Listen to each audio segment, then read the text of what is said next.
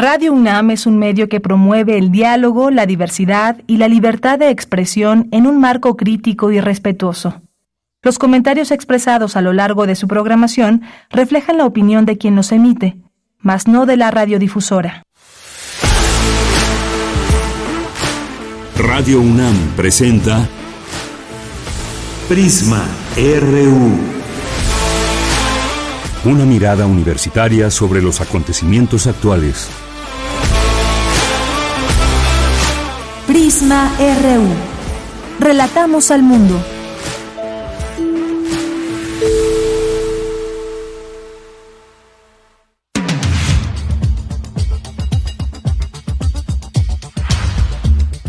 Buenas tardes, muchas gracias por acompañar este espacio informativo Prisma RU a la una con tres. Iniciamos, muchas gracias por su atención y de entrada nuestras redes sociales para que se comuniquen con este equipo, arroba Prisma RU en Twitter y Prisma RU en Facebook.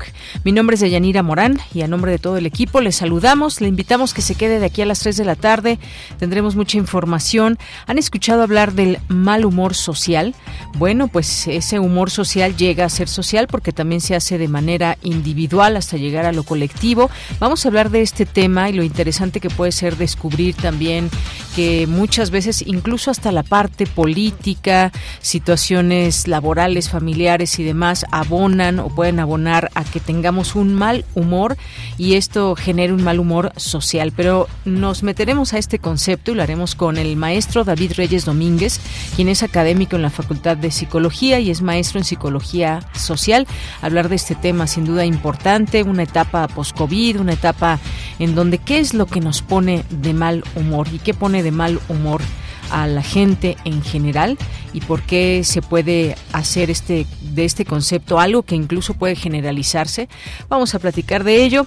También vamos a platicarles una muy buena noticia porque la Facultad de Medicina es la primera entidad universitaria de toda la UNAM 100% libre de humo de tabaco y vamos a hablar de esto y además la Clínica contra el Tabaquismo cumple 23 años. ¿Y con quién lo haremos? Pues con la doctora Guadalupe Ponciano, quien es coordinadora del programa de investigación y prevención de tabaquismo de la Facultad de Medicina, que siempre tiene un amplio conocimiento y bagaje en este aspecto y siempre nos pone al día en lo que significa, por ejemplo, que esta facultad sea total y libre, libre 100% de humo de tabaco.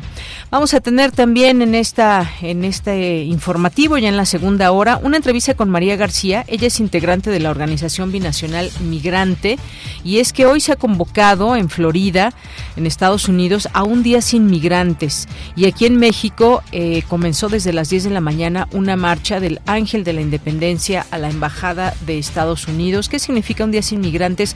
En este caso en Florida qué está pasando en este lugar. Ya lo platicaremos con María García más adelante. Hoy es jueves de cine y tendremos Cinemaedro con el maestro Carlos Narro, que nos acompaña aquí como todos los jueves en este espacio. Y también tendremos información cultural nacional e internacional.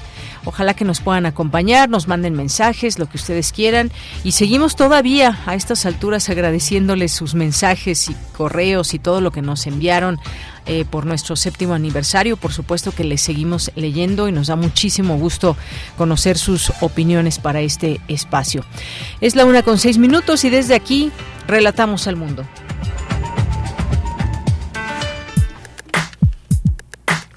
Relatamos al mundo. Relatamos al mundo.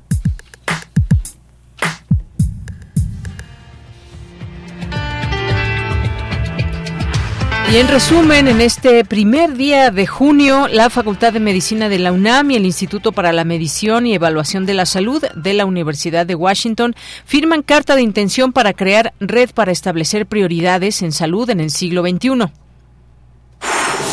Juristas de la UNAM advierten riesgos de la reforma al Poder Judicial que propone la elección popular de ministros de la Suprema Corte de Justicia de la Nación. Expertos de México, Francia y Latinoamérica revisan los transportes colectivos más benéficos para las ciudades, el uso de nuevas tecnologías de información en la movilidad urbana y el impacto de esta al medio ambiente.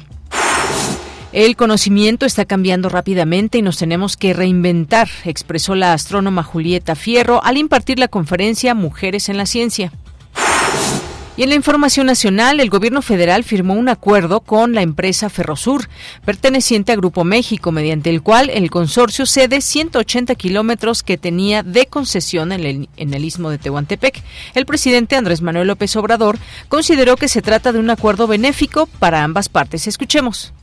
Este, se llegó a un acuerdo, informo al pueblo de México, con la empresa del señor Germán Larrea, Grupo México, porque se decidió, de conformidad con un decreto, recuperar para la nación un tramo de la vía del ferrocarril del sureste en el istmo de Tehuantepec. Y se llegó al acuerdo de entregar voluntariamente este tramo de concesión que es estratégico porque es el istmo, porque prácticamente ya toda la vía del sureste está recuperada, ya es de la nación, pero faltaba este tramo de 120, 140 kilómetros. Y ya se llegó a un arreglo, eh, se hizo un avalúo, eh, van a regresar la concesión y en el tramo de el istmo hacia Veracruz se amplía la concesión a ocho años. No se paga, sino se les amplía ocho años su concesión. En más información, la Comisión Permanente rechazó convocar a un periodo extraordinario de sesiones en el Senado de la República el 8 de junio a fin de someter a discusión y votación el nombramiento de dos de los tres comisionados del Instituto Nacional de Transparencia, Acceso a la Información y Protección de Datos Personales.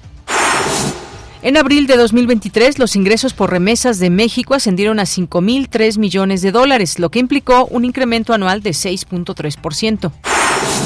La Bolsa Mexicana de Valores suspendió la cotización de TV Azteca una vez que terminó el plazo para que la televisora de la Jusco presentara su información financiera trimestral del 2023. Y en la información internacional, los ministros de Exteriores de la OTAN debatieron este jueves posibles garantías de seguridad para Ucrania que eviten en el futuro conflictos como la actual invasión rusa. También instaron a concluir el proceso de adhesión de Suecia a la Organización Transatlántica, pendiente de la ratificación de Turquía y Hungría.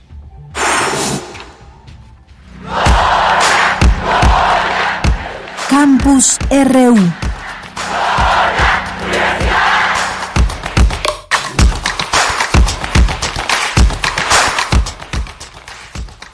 Bien, entramos a nuestro campus universitario como todos los días y ya nos enlazamos con mi compañera Virginia Sánchez. Crearán UNAM y Universidad de Washington red para establecer prioridades en salud en el siglo XXI. Muy interesante este tema. ¿Qué tal Vicky? Muy buenas tardes. Adelante. Hola, ¿qué tal, Bella? Muy buenas tardes a ti y al auditorio de Prisma RU. Así es, pues a través de la firma de una carta de intención entre ambas instituciones, la Facultad de Medicina de la UNAM y el Instituto para la Medición y Evaluación de la Salud de la Universidad de Washington, se creará esta red en la cual participarán organizaciones multidisciplinarias con el objetivo de organizar los esfuerzos regionales y locales para contar con datos, análisis y orientaciones sobre políticas de salud, establecer prioridades en salud, investigación y desarrollo a partir de la información derivada de los ejercicios anuales de carga global de la enfermedad, así como anticipar amenazas contra la salud de la comunidad mediante la medición de la vulnerabilidad y resiliencia del sistema de salud y ampliar las capacidades locales a partir de formar y capacitar profesionales orientados a la ciencia de la medición de la salud. Durante la firma de dicha carta, el rector de la UNAM, Enrique Graue, señaló la importancia de sumar esfuerzos para vigilar lo que sucede en la región desde el punto de vista de la salud pública. Escuchémoslo. Este es un acto muy importante para la universidad el hecho de la unión que ahora vamos a tener con el Instituto de Métricas en Salud de la Universidad de Washington, para nosotros es muy importante. Para nosotros y para toda la región del norte y Centroamérica. Tenemos todos que sumar esfuerzos. Tenemos todos que vigilar lo que acontece en nuestra región desde el punto de vista de la salud pública, de la formación de recursos humanos. Y la universidad, por supuesto, está dispuesta a sumarse a este esfuerzo con toda intensidad a través de la Facultad de Medicina, indudablemente, de nuestras estructuras y entidades académicas que llevan a cabo también estudios de medicina del programa universitario correspondiente de evaluación sobre emergencias epidemiológicas, aquí representado por el doctor Ponce de León, y estamos todos pues con gran interés por su parte, Germán Fajardo Dolci, director de la Facultad de Medicina de la UNAM, detalló que participarán instituciones de México, Argentina, Brasil, Colombia, Costa Rica y Perú. Asimismo, precisó qué preguntas pretende responder esta red. Escuchemos. Todas las personas en cualquier parte del mundo merecen una vida larga, plena y saludable. ¿Qué enfermedades, factores de riesgo, lesiones causan más muertes y discapacidades tempranas? ¿En qué regiones? ¿Qué intervenciones son las más efectivas? ¿Cuáles son los escenarios futuros en la salud? Estas son algunas preguntas de las que tendremos que tener respuestas con esta red. Finalmente, Christopher Murray, director del Instituto para la Medición y Evaluación de la Salud de la Universidad de Washington, destacó que la pandemia por COVID-19 demostró la importancia de las evaluaciones independientes basadas en la ciencia para atender estos problemas de salud complejos así como el papel crítico que diversas disciplinas juegan para entender fenómenos como el incremento de la obesidad, el esparcimiento de una enfermedad infecciosa, entre otras. Este es el reporte. Gracias, Vicky. Buenas tardes. Buenas tardes. Bien, pues ahí todo este tema que se discute, interesante cómo es esta investigación y desarrollo, sobre todo teniendo en cuenta qué sucede en la región y basándose en el conocimiento científico. Vamos ahora con Cindy Pérez Ramírez, reúne la UNAM a especialistas en movilidad urbana de América y Europa, comparten ahí experiencias. ¿Qué tal, Cindy? Buenas tardes. ¿Qué tal, Deyanira? Muy buenas tardes, es un gusto saludarte. Expertos internacionales discuten sobre movilidad urbana, sustentabilidad y justicia social en el coloquio organizado por el Centro de Investigaciones Interdisciplinarias en Ciencias y Humanidades de la UNAM, Movilidad Urbana, Sustentabilidad y Justicia Social en América Latina, Saberes, Prácticas y Políticas. El evento, inaugurado por la Coordinadora de Humanidades de la UNAM, Guadalupe Valencia, aborda temas como los transportes colectivos más beneficiosos para las ciudades, el uso de tecnologías de información en la movilidad urbana y su impacto en el medio ambiente, así como la justicia social y la discriminación. La movilidad urbana, la sustentabilidad urbanística y la justicia social, particularmente en naciones de América Latina, pero sin dejar de lado otras naciones del mundo. Ya era momento de que comprendiéramos que el problema de una buena vida en las ciudades no es un problema técnico, es un problema eh, que tiene que ser conceptualizado eh, a partir de la justicia social, porque no hay sustentabilidad urbanística que no pase por, por lo menos, el, la intención de su garantía. Por su parte, el director del Centro de Investigaciones Interdisciplinarias en Ciencias y Humanidades, Mauricio Sánchez Menchero, explicó que el coloquio busca establecer una red internacional de investigación, acción sobre movilidad, sustentabilidad y justicia social tiene como objetivo reflexionar sobre los desafíos de la movilidad y el transporte en las ciudades latinoamericanas con relación a la justicia social, sobre lo que ha terminado por denominarse como el giro de la movilidad sustentable, sobre las distintas políticas públicas que en diversas ciudades latinoamericanas han buscado mejorar el transporte público, sobre el acceso desigual a las infraestructuras de transporte y movilidad que está atravesando intersectorialmente por diferencias de raza, etnia, género, generación y clase social, y sobre las experiencias cotidianas de los usuarios del transporte público, así como de ciclistas y peatones en diversas ciudades. Yanira, el coloquio que concluye este 2 de junio servirá para discutir políticas, desafíos y soluciones relacionadas con la movilidad en las ciudades, con un enfoque en la justicia social y el impacto medioambiental. Este es mi reporte. Muchas gracias, Cindy. Buenas tardes. Muy buenas tardes. Bien, pues ahí también muy muy oportuno que se analicen estas distintas perspectivas, los usuarios del transporte público, eh, el uso y la convivencia también de estos distintos transportes, la movilidad que significa, cuáles son los desafíos, soluciones y sobre todo también ahora siempre se pone este tema del medio ambiente para eh, pues todo este transporte público, pues que no genere esos índices de contaminación como normalmente se han venido teniendo. Ya hay algunos transportes que son transportes verdes que se les llama porque ya no utilizan gasolina, pueden ser eléctricos y sobre todo también una movilidad importante en el uso de la bicicleta o algunas otras formas de transportarse que no son automotores. Bien, vamos ahora con Dulce García. Señalan académicos de la UNAM que hoy la inteligencia artificial implica una mayor cantidad de datos. Cuéntanos, Dulce, adelante.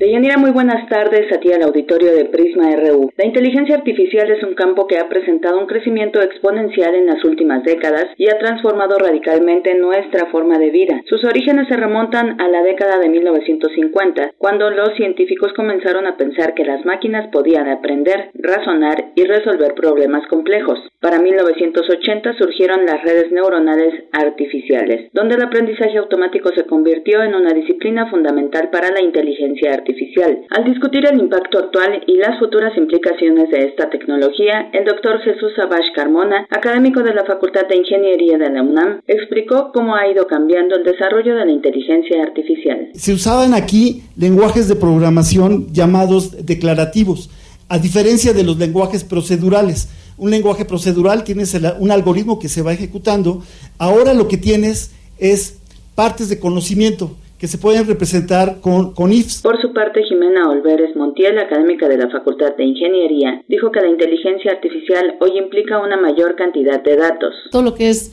DALI, generación de imágenes, ChatGPT, ajá, utilizar modelos de difusión donde a partir de ruido, ruido puedo generar imágenes o, una, eh, o inclusive texto, ¿no?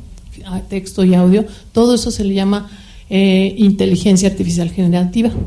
Y la idea de esto es que poco a poco se hicieron eh, tareas muy especializadas mm, de manera que obtuviera un error mucho menor que el de los humanos. Cabe mencionar que la División de Ingeniería Eléctrica de la Facultad de Ingeniería de la UNAM organizó esta mesa redonda para dar un panorama sobre la inteligencia artificial a través de sus más destacados especialistas. Esta es la información. Muy buenas tardes.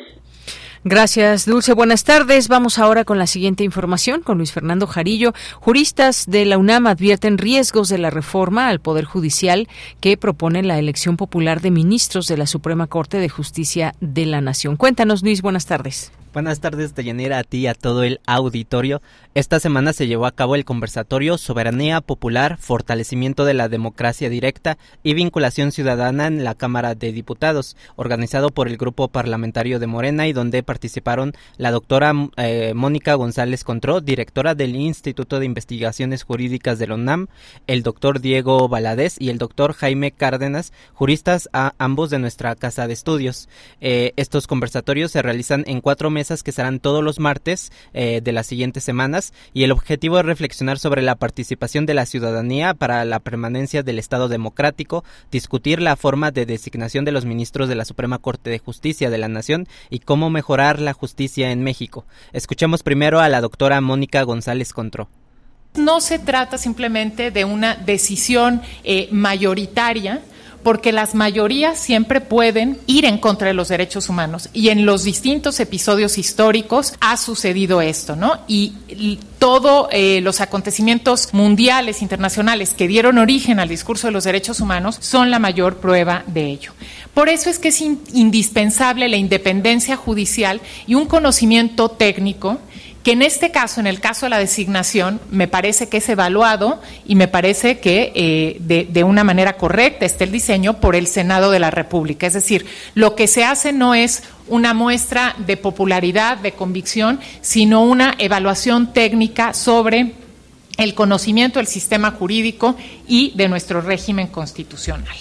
Y bueno, la directora del Instituto de Investigaciones Jurídicas de la UNAM también ve áreas de oportunidad en el Poder Judicial. Escuchemos. Desde luego puede haber mucho mayor transparencia en la designación, aún en el proceso que hay, la fundamentación y motivación de las razones por las cuales se llevó a elegir a una persona de entre la terna o a rechazar una terna de una manera muchísimo más profunda ¿no? y muchísimo más transparente. También una mayor participación de la sociedad civil. Desde luego, nuestro Poder Judicial tiene una deuda histórica en la cercanía, en la accesibilidad a la ciudadanía, ¿no? A la ciudadanía en el sentido más amplio. No, no es un poder que se sienta cercano a la ciudadanía. Y bueno, por su parte, Diego Valadez afirma que la forma actual de elección de los ministros no es la mejor y que la constitución de la Suprema Corte de Justicia responde a un sistema presidencialista.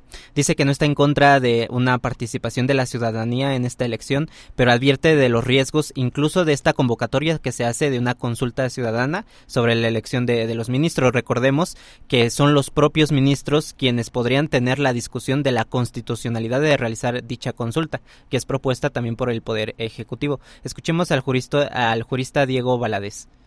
Señoras diputadas, señores diputados, considerar que el problema de justicia se resuelve eligiendo popularmente a los ministros es una reducción de la magnitud del problema. El propio artículo 35 asigna a la Suprema Corte de Justicia la calificación de la constitucionalidad de la convocatoria. ¿Qué pasaría si la Corte dice esto no encaja en el artículo 35 y después de un proceso de que haya llevado X tiempo y al declarar la Corte inconstitucional la convocatoria, esta no se lleva a cabo? Bueno, creo que se produciría un desencuentro crítico entre un órgano del poder que es el Congreso y otro órgano del poder que es la Corte y yo no le vería sinceramente ventajas.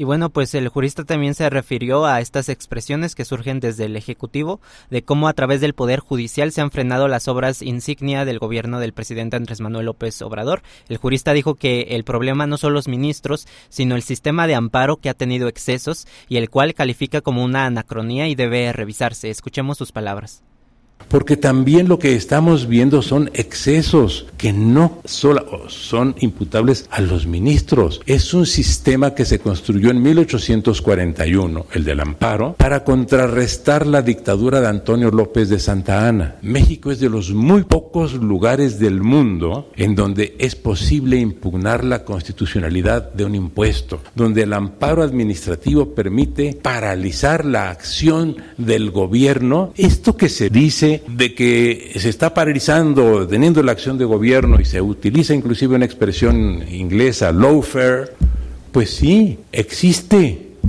pero no depende de los ministros, de la voluntad de los integrantes del Poder Judicial. Depende, repito, de que no le hemos hecho juicio al amparo.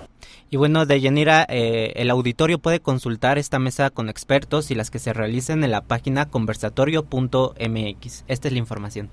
Bien, pues muchas gracias, Luis. Sin duda importante conocer todo esto, lo que se está, de lo que se está hablando y muy interesantes estos conceptos que manejaban tanto eh, el doctor Diego Valadez, la doctora Mónica González Contró y sus percepciones de todo esto. Hay áreas de oportunidad o este último tema que decía el doctor Diego Valadez, el sistema de amparos y sus excesos. Muy interesante todo esto. Muchas gracias, Luis. Hasta luego de ella. Hasta luego. Muy buenas tardes. Continuamos. Relatamos al mundo. Relatamos al mundo. Una de la tarde con 25 minutos. Vamos a platicar del mal humor social. Ya está en la línea telefónica el maestro David Reyes Domínguez, quien es académico de la Facultad de Psicología, maestro en Psicología Social. Maestro David, buenas tardes. Hola, buenas tardes.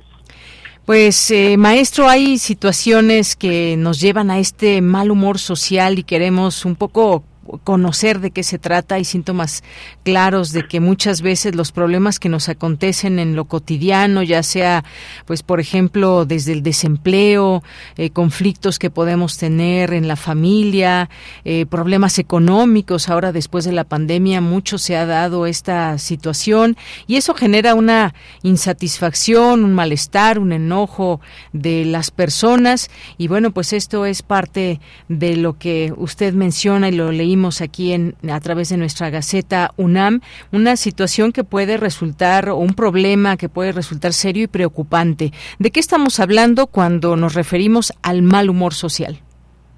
Bueno, pues el mal humor social en realidad es un eh, fenómeno multicausal.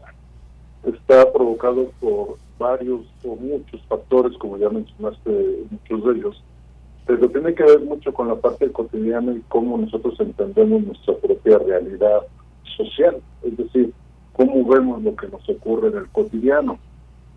Eh, dentro de los factores más importantes es esta preocupación que tiene la gente por lo que sigue, por la parte económica, por la parte de trabajo, por la parte política, por la parte de seguridad, eh, desde elementos tan grandes como que acabo de mencionar hasta elementos más pequeños como simplemente el ir en la calle y, que algo no le guste a la persona y esto provoque su malestar social. Podríamos considerar entonces que el mal humor social ya es considerado un trastorno emocional en el cual las personas están perdiendo el control de sus emociones a partir de lo que les ocurre en el cotidiano.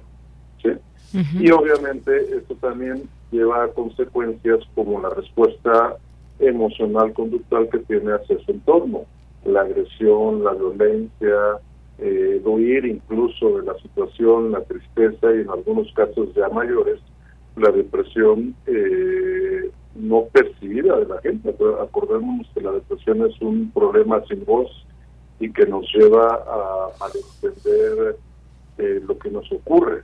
El problema es que al no reconocer el mal humor social, pues lo vemos como algo normal y la verdad es que está rebasando los límites de eh, la tolerancia y la frustración que tiene la gente. Ahora bien, eh, maestro, es normal enojarse, pero ¿hasta qué punto es normal y hasta qué punto, digamos, ya no lo es? ¿O cómo se genera esta situación que puede pasar del enojo a la agresión? Ok. Es normal enojarse, sí, hasta cierto punto en términos de que son emociones. El enojo, la alegría, la tristeza son simplemente emociones que todo ser humano tiene eh, y que va a desarrollar de acuerdo a, su interacción con el entorno y con su propia perspectiva de vida. ¿Cuándo deja de ser normal? Cuando nos empezamos a dar cuenta, o a veces ni siquiera nos damos cuenta, que ahora cualquier cosa nos empieza a molestar. El simple hecho de que, como dice el viejo adagio, eh, de que pase la mosca, pues ya nos molestó. Eh, en la calle podemos eh, ir en el transporte público y si alguien nos mira, si alguien hace algo que no nos gusta, pues puede ahí sufrir ya este mal humor. al ir manejando, simplemente alguien que se cruza con el auto y no se dio cuenta, pero a nosotros nos pareció una agresión o nos pareció algo que no debería haberse hecho, pues va a desencadenar esta molestia que eh, empieza a, a, sentir la gente, pero que no se da cuenta que ya está rebasando la normalidad. Efectivamente. ese es un punto que hay que analizar muy bien porque la gente no se está dando cuenta que está rebasando esos límites de, molestia y todo lo, todo lo está llevando al enojo. El problema es que es un problema de personalidad también que va a desencadenar en la falta de autocontrol. Y al tener falta de autocontrol, pues ya nuestros límites de tolerancia son rebasados sin medir las consecuencias de lo que pueda ocurrir. Así es, bueno, pues sí, todo esto muy eh, debemos de entenderlo porque nuestro estado de ánimo puede repercutir en nuestro entorno colectivo. Es igual como, por ejemplo, cuando acudimos a un evento que quizás nos nos llena de alegría, qué sé yo, un concierto, algún lugar donde realmente queremos ir, nuestro estado de ánimo está bien y, y nos reúne con muchas personas que tienen ese estado de ánimo, pero también puede suceder que ese estado de ánimo por distintas razones ande o esté de mal humor, digamos, y esto eh, se genera en una situación en lo colectivo. Ahora, ¿cómo, cómo aprender a diferenciar esto y, y hasta qué punto también decir necesito un apoyo psicológico? Muy buena pregunta. En realidad, cuando una persona debe de ocuparse ya de este problema, es cuando detecta que en todo momento, desde que amanece hasta que se acuesta, cualquier cosa le puede estar molestando ya eh, sea real o sea irreal lo que está ocurriendo, me refiero a que eh, sea directo sobre la persona o no. Cuando ya una persona empieza a detectar esa molestia eh, y esa molestia ya no sea cómoda o no sea parte de ese cotidiano, creo que ahí la persona eh, debe levantar una bandera roja de que algo está ocurriendo ya fuera de lo normal y debe de acudir a un tratamiento. Hay diferentes tipos de tratamiento que pueden trabajarse con las personas, pero aquí veo un grave problema en nuestra sociedad. eh, ¿cuál es? De que en México lamentablemente no tenemos mucho la cultura de la psicología como tratamiento. Se ve lejano para mucha gente por eh, muchos factores. Sin embargo, creo que sí debemos empezar a generar esta parte de identificar nuestras propias emociones, primero que nada, para saber cuándo estamos dentro y fuera de lo normal. Y segundo, sí generar una cultura de prevención, en la cual la persona en el momento en que sufre este tipo de situaciones de descontrol emocional, pues pueda entender y pueda saber cuándo es bueno ir a tratamiento o cuándo puede controlarlo y manejarlo la persona muy bien. Y es que de pronto podemos decir o justificar una situación como esta de el mal humor que puede llegar a ser algo que debe de tratarse. No solamente es tener el mal humor, sino que se está generando un entorno difícil para quien nos rodea. Y muchas veces podemos decir justificando es que todos me hacen enojar, no soy yo, los demás no, no están actuando bien y entonces por eso yo me enojo. Es una como una forma de, de digamos, de hacer consecuencia a nuestros actos, lo cual no está bien. Es correcto, de hecho estamos en una eh, etapa social bastante complicada porque tenemos un exagerado acceso a información, por lo cual la información a través de redes sociales, a través de medios, a través de cualquier cosa, está sobre o subvalorada en términos de que tenemos ese exceso.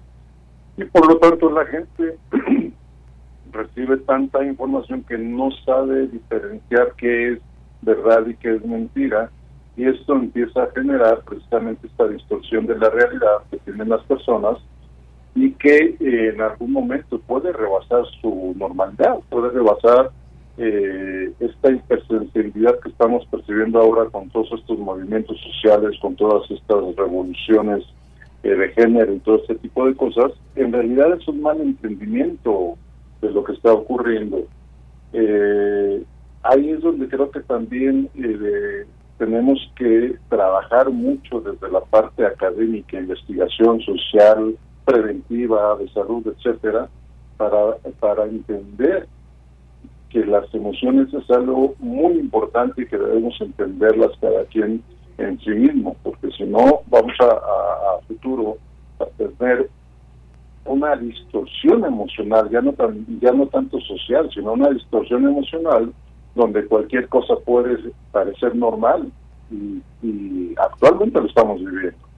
El hecho ya de la violencia, de la inseguridad que está viviendo el país, eh, los niveles de corrupción que siguen apareciendo, eh, las mentiras que se siguen manejando, nos están generando una distorsión de esta realidad que se está convirtiendo en una verdad. Y eso es lo que genera precisamente este mal humor social mal entendido.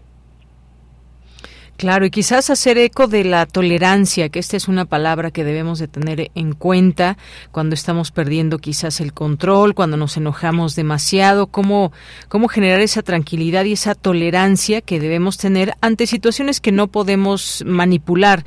Digamos que esto viene acompañado también quizás de una, de una frustración muchas veces que vemos, incluso hablando de la polarización política, puede generar ese mal humor. Hay quienes, por ejemplo, incluso sienten hasta odio por tal o cual personaje de la política y uno no entiende cómo se puede odiar a una persona con la que ni siquiera se puede se está conviviendo, que quizás tiene muchos puntos eh, negativos, pero esto también está llegando a ese mal humor social, doctor. Sí, claro, tocas un tema muy, muy importante, pero terriblemente complejo, porque en realidad la, la frustración y la tolerancia es un proceso de educación en, las personas y que inicia desde el proceso de adquisición de los niños. Esta parte de ahora tratar de darle todo a los niños y que no tienen límites y que además este, exigen eh, sin trabajar para llegar a una meta, eh, provoca bajos niveles de tolerancia, provoca bajos eh, o más bien altos niveles de frustración y esto como consecuencia de manera natural pues provoca la violencia y lo vemos cotidianamente, ¿no? Eh, quitarle el celular a un niño que está jugando, que lo está usando ya de manera descontrolada, pues su reacción va a ser agresiva automáticamente hacia la mamá, hacia el papá, hacia el entorno.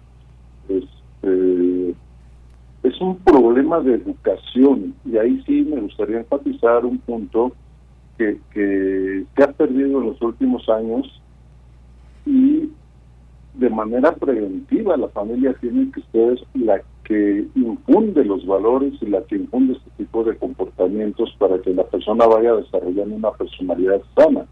El problema es que la familia ha desahogado precisamente la educación en la academia, en la escuela, en los aparatos o dispositivos y ha dejado de hacer esta función últimamente. Ahí tenemos que regresar a la función original de la familia, a infundir valores y a infundir patrones de comportamiento aceptados socialmente para que todos sepamos realmente qué es lo normal y qué es lo que ya nos está sacando de la normalidad. Así es. Y bueno, sí puede haber razones para las cuales estar enojados, estar molestos, tener ese mal humor, pero siempre que esté dentro de los términos, digamos, normales que podamos nosotros controlar y no que nos controlen esas emociones. Hay fenómenos también importante que, importantes que tienen que ver con este quizás humor, eh, ya sea este mal humor o incluso de incertidumbre. Por ejemplo, el humor social de quien vive en la pobreza extrema o en en la guerra, ahora que estamos viendo distintos conflictos, pero uno de ellos, por ejemplo, el de Rusia y Ucrania, cómo vive esa gente, cuál es el humor de las personas, por ejemplo, que, que, viven una situación como esta, al pensar en su futuro, en fin, hay un montón de cosas por las cuales podrían preocuparse y que, y que son parte de ese humor, no solamente personal, sino colectivo. Claro, eh, lo que pasa es que está generando esta parte de la distorsión de la información o de la percepción distorsionada. ¿Qué quiero decir? Eh, en psicología lo conocemos como disonancia cognitiva. Eh, hablamos de que han bajado los índices de inseguridad en la ciudad o en el país y cotidianamente vemos eh, personas agredidas, personas violentadas, personas fallecidas, etcétera. Hablamos de que vamos económicamente bien y en realidad eh, el poder adquisitivo cada vez es más eh, limitado. Hablamos de que eh, estamos desarrollándonos en el términos del índice de trabajo y todo esto, y la gente no tiene trabajo. Entonces, esta distorsión de la realidad precisamente desemboca en una distorsión también de la personalidad, a partir de lo que comentábamos anteriormente, que es esa pérdida del autocontrol y que al final nos genera el trastorno emocional porque ya no le podemos controlar nuestra respuesta social. Y esto obviamente pues repercute tanto en la persona como en el entorno que, le rodea. Tenemos que eh, enfatizar y trabajar ya de manera directa, preventiva y correctivamente hacia el entendimiento del problema pues sí, es un trabajo que se hace, así como dijimos, el mal humor social, un trabajo que se debe hacer en conjunto, identificarlo en principio, porque si no lo aceptamos, si no lo percibimos, pues eh, y esta eh, situación prevalece, pues eh, ahí hay un problema. Así que, pues es un trabajo que requiere de principio de un autocontrol, que requiere de, en principio también de que reconozcamos como individuos que algo está fallando, si es que es así y que me está ya generando problemas en mi entorno. Así que, pues, maestro, muchas gracias por platicarnos de este tema muy interesante que tiene que ver con eh, lo individual, pero también con lo colectivo y este mal humor social que prevalece y que tenemos que trabajar. Es correcto, si me permite nada más cerrar con... Sí, adelante.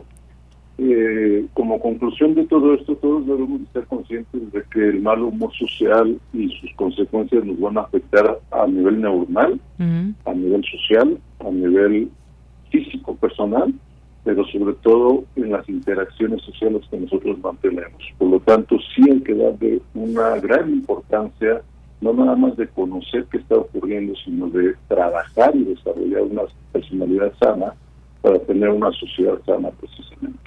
Muy bien, pues maestro, muchas gracias por estar aquí. Muy buenas tardes. Buenas tardes, con mucho gusto. Hasta luego. Hasta luego. Gracias al maestro David Reyes Domínguez, académico de la Facultad de Psicología, maestro en Psicología Social y este tema del mal humor. Así que si ustedes las últimas fechas, las últimas horas, momentos, eh, no logran controlar ese enojo, hay algo que tienen que tratar y hay que ser muy honestos en todo esto y esto va a servir para que mejoremos porque ya escuchamos las afectaciones que nos acaba de decir el maestro a nivel neuronal, físico y personal, sobre todo también con nuestras relaciones. Continuamos. Tu opinión es muy importante. Escríbenos al correo electrónico prisma.radiounam@gmail.com. Y hablábamos al inicio de una buena noticia que tiene que ver con la Facultad de Medicina, que es la primera 100% libre de humo de tabaco. ¿Cómo se logró todo esto eh, y cómo abordarlo? Pues quién mejor que lo haga que la, la doctora Guadalupe Ponciano, es coordinadora del programa de investigación y prevención del tabaquismo de la Facultad de Medicina, con quien tenemos siempre oportunidad de platicar cuando hablamos de estos temas y también de esta buena noticia. Doctora, ¿cómo está? Buenas tardes. Eh, muy buenas tardes, Yanira, muy contenta, muy buenas tardes para ti, para todos los radioescuchas de compartir pues esta buena nueva, porque tú decías cómo se logró, bueno, se logró con muchísimo trabajo con mucho trabajo, con mucha motivación, porque tú sabes que en este tipo de cambios, bueno, siempre hay alguien que dice, no, no está bien, ¿no? O sea, yo quiero seguir fumando aquí. Pero bueno, eh, mira, hemos logrado desensibilizar, primero tratamos de sensibilizar a toda nuestra población, a los estudiantes, a los profesores, a los administradores, pues eh, con una serie de carteles alusivos precisamente al tabaquismo y a los efectos que tiene este en la salud del ser humano y por supuesto enfatizando los beneficios de tener un lugar de trabajo 100% libre de humo de tabaco y de emisiones. Entonces empezamos con esta campaña desde el año pasado, Yanira, eh, poniendo carteles, hicimos diseños, eh, comunicación social de aquí de la facultad, nos diseñó carteles, eh, y los los poníamos por toda la facultad, cambiamos a diferentes eh, pues diferentes frases tratando de llamar la atención. Posteriormente hicimos una convocatoria para los estudiantes. Tenemos ahorita un grupo de estudiantes de la facultad que denominamos Air Keepers o cuidadores del aire, ¿cómo ves? Entonces estos cuidadores del aire empezaron también ellos a sensibilizar a sus compañeros y a sensibilizar también, bueno, hacíamos rondines por la facultad y cuando veíamos fumando a alguien, pues le informábamos, hicimos folletos también para informar a la comunidad que a partir del 31 de mayo, o sea, el día de ayer, ya no se iba a poder fumar en la facultad. Entonces les dábamos folletos, les dábamos información los invitábamos de Yanira a que vinieran a nuestro programa para eh, cesación del tabaquismo que tenemos aquí, que ya en algunas ocasiones pues lo hemos platicado contigo, con tus radioescuchas, un programa gratuito, un programa en línea en el cual pues cualquier persona que necesite o que requiera dejar de fumar pues puede puede venir y, solicitar ayuda y con todo gusto se las damos. Entonces con este este esto culminó de Yanira en un colillatón. Un colillatón que eh, que estamos repitiendo cada viernes porque como somos una facultad de paso hacia el metro y una facultad de paso hacia la parte central de la UNAM hacia lo que son las islas, humanidades, rectoría, pues ya sabes, siempre pasan fumadores por ahí y tiran sus colillas, ¿no? Entonces, bueno, durante esta primera etapa vamos a estar nosotros con todos los keepers, con nuestros estudiantes, pues limpiando nuestra facultad de este residuo que es tan tóxico y que es tan molesto a la vista, que tapa las coladeras, que contamina todo y pues finalmente, después de todas estas situaciones, y se hizo un programa, por supuesto, tenemos un comité en la facultad, un comité encargado de vigilancia de todas estas medidas. Y bueno, finalmente, de Yanira, ya ayer te comparto la buena nueva, es que eh, después de que nos vinieron a visitar varias veces eh, las personas del IAPA, del Instituto de Atención y Prevención de las Adicciones, ellos son los que en este momento se encargan de dar estos reconocimientos. Ya por fin nos dieron palomita y dijeron la Facultad de Medicina ya se merece el reconocimiento. Entonces, ¿qué crees, Yanira? Que ayer ya nos dieron en una ceremonia, además una ceremonia muy emotiva y muy bonita, pues nos dieron el reconocimiento, eh, dice así, mira, te lo voy a leer, te los voy a leer para compartirlo, por favor. Dice, Adelante, doctor. De Salud y el Instituto para la Atención y Prevención de las Adicciones otorga el presente reconocimiento como espacio 100% libre de humo de tabaco y emisiones a Facultad de Medicina de la Universidad Nacional Autónoma de México, por cumplir con los protocolos establecidos en la Ley de Protección a la Salud de los No Fumadores en la Ciudad de México, mayo 31 del 2023 y firman la doctora Oliva López Arellano, secretaria de Salud, y el doctor José Antonio Alcocer Sánchez, director general del YAPA. ¿Qué te parece? Pues me parece muy bien, doctora. Es un reconocimiento que también desde aquí hacemos y por eso la buscamos para hablar de ese tema. Veo además una fotografía donde está usted al centro con eh, muchos estudiantes y están ahí recolectadas estas colillas de cigarros en, ahí en estos contenedores de plástico y que sí, efectivamente, pues, si uno va mirando al suelo en cualquier calle, no solamente eh, eh, muchas veces en nuestra universidad, pues va viendo uno esas colillas que arroja la gente y que también contaminan.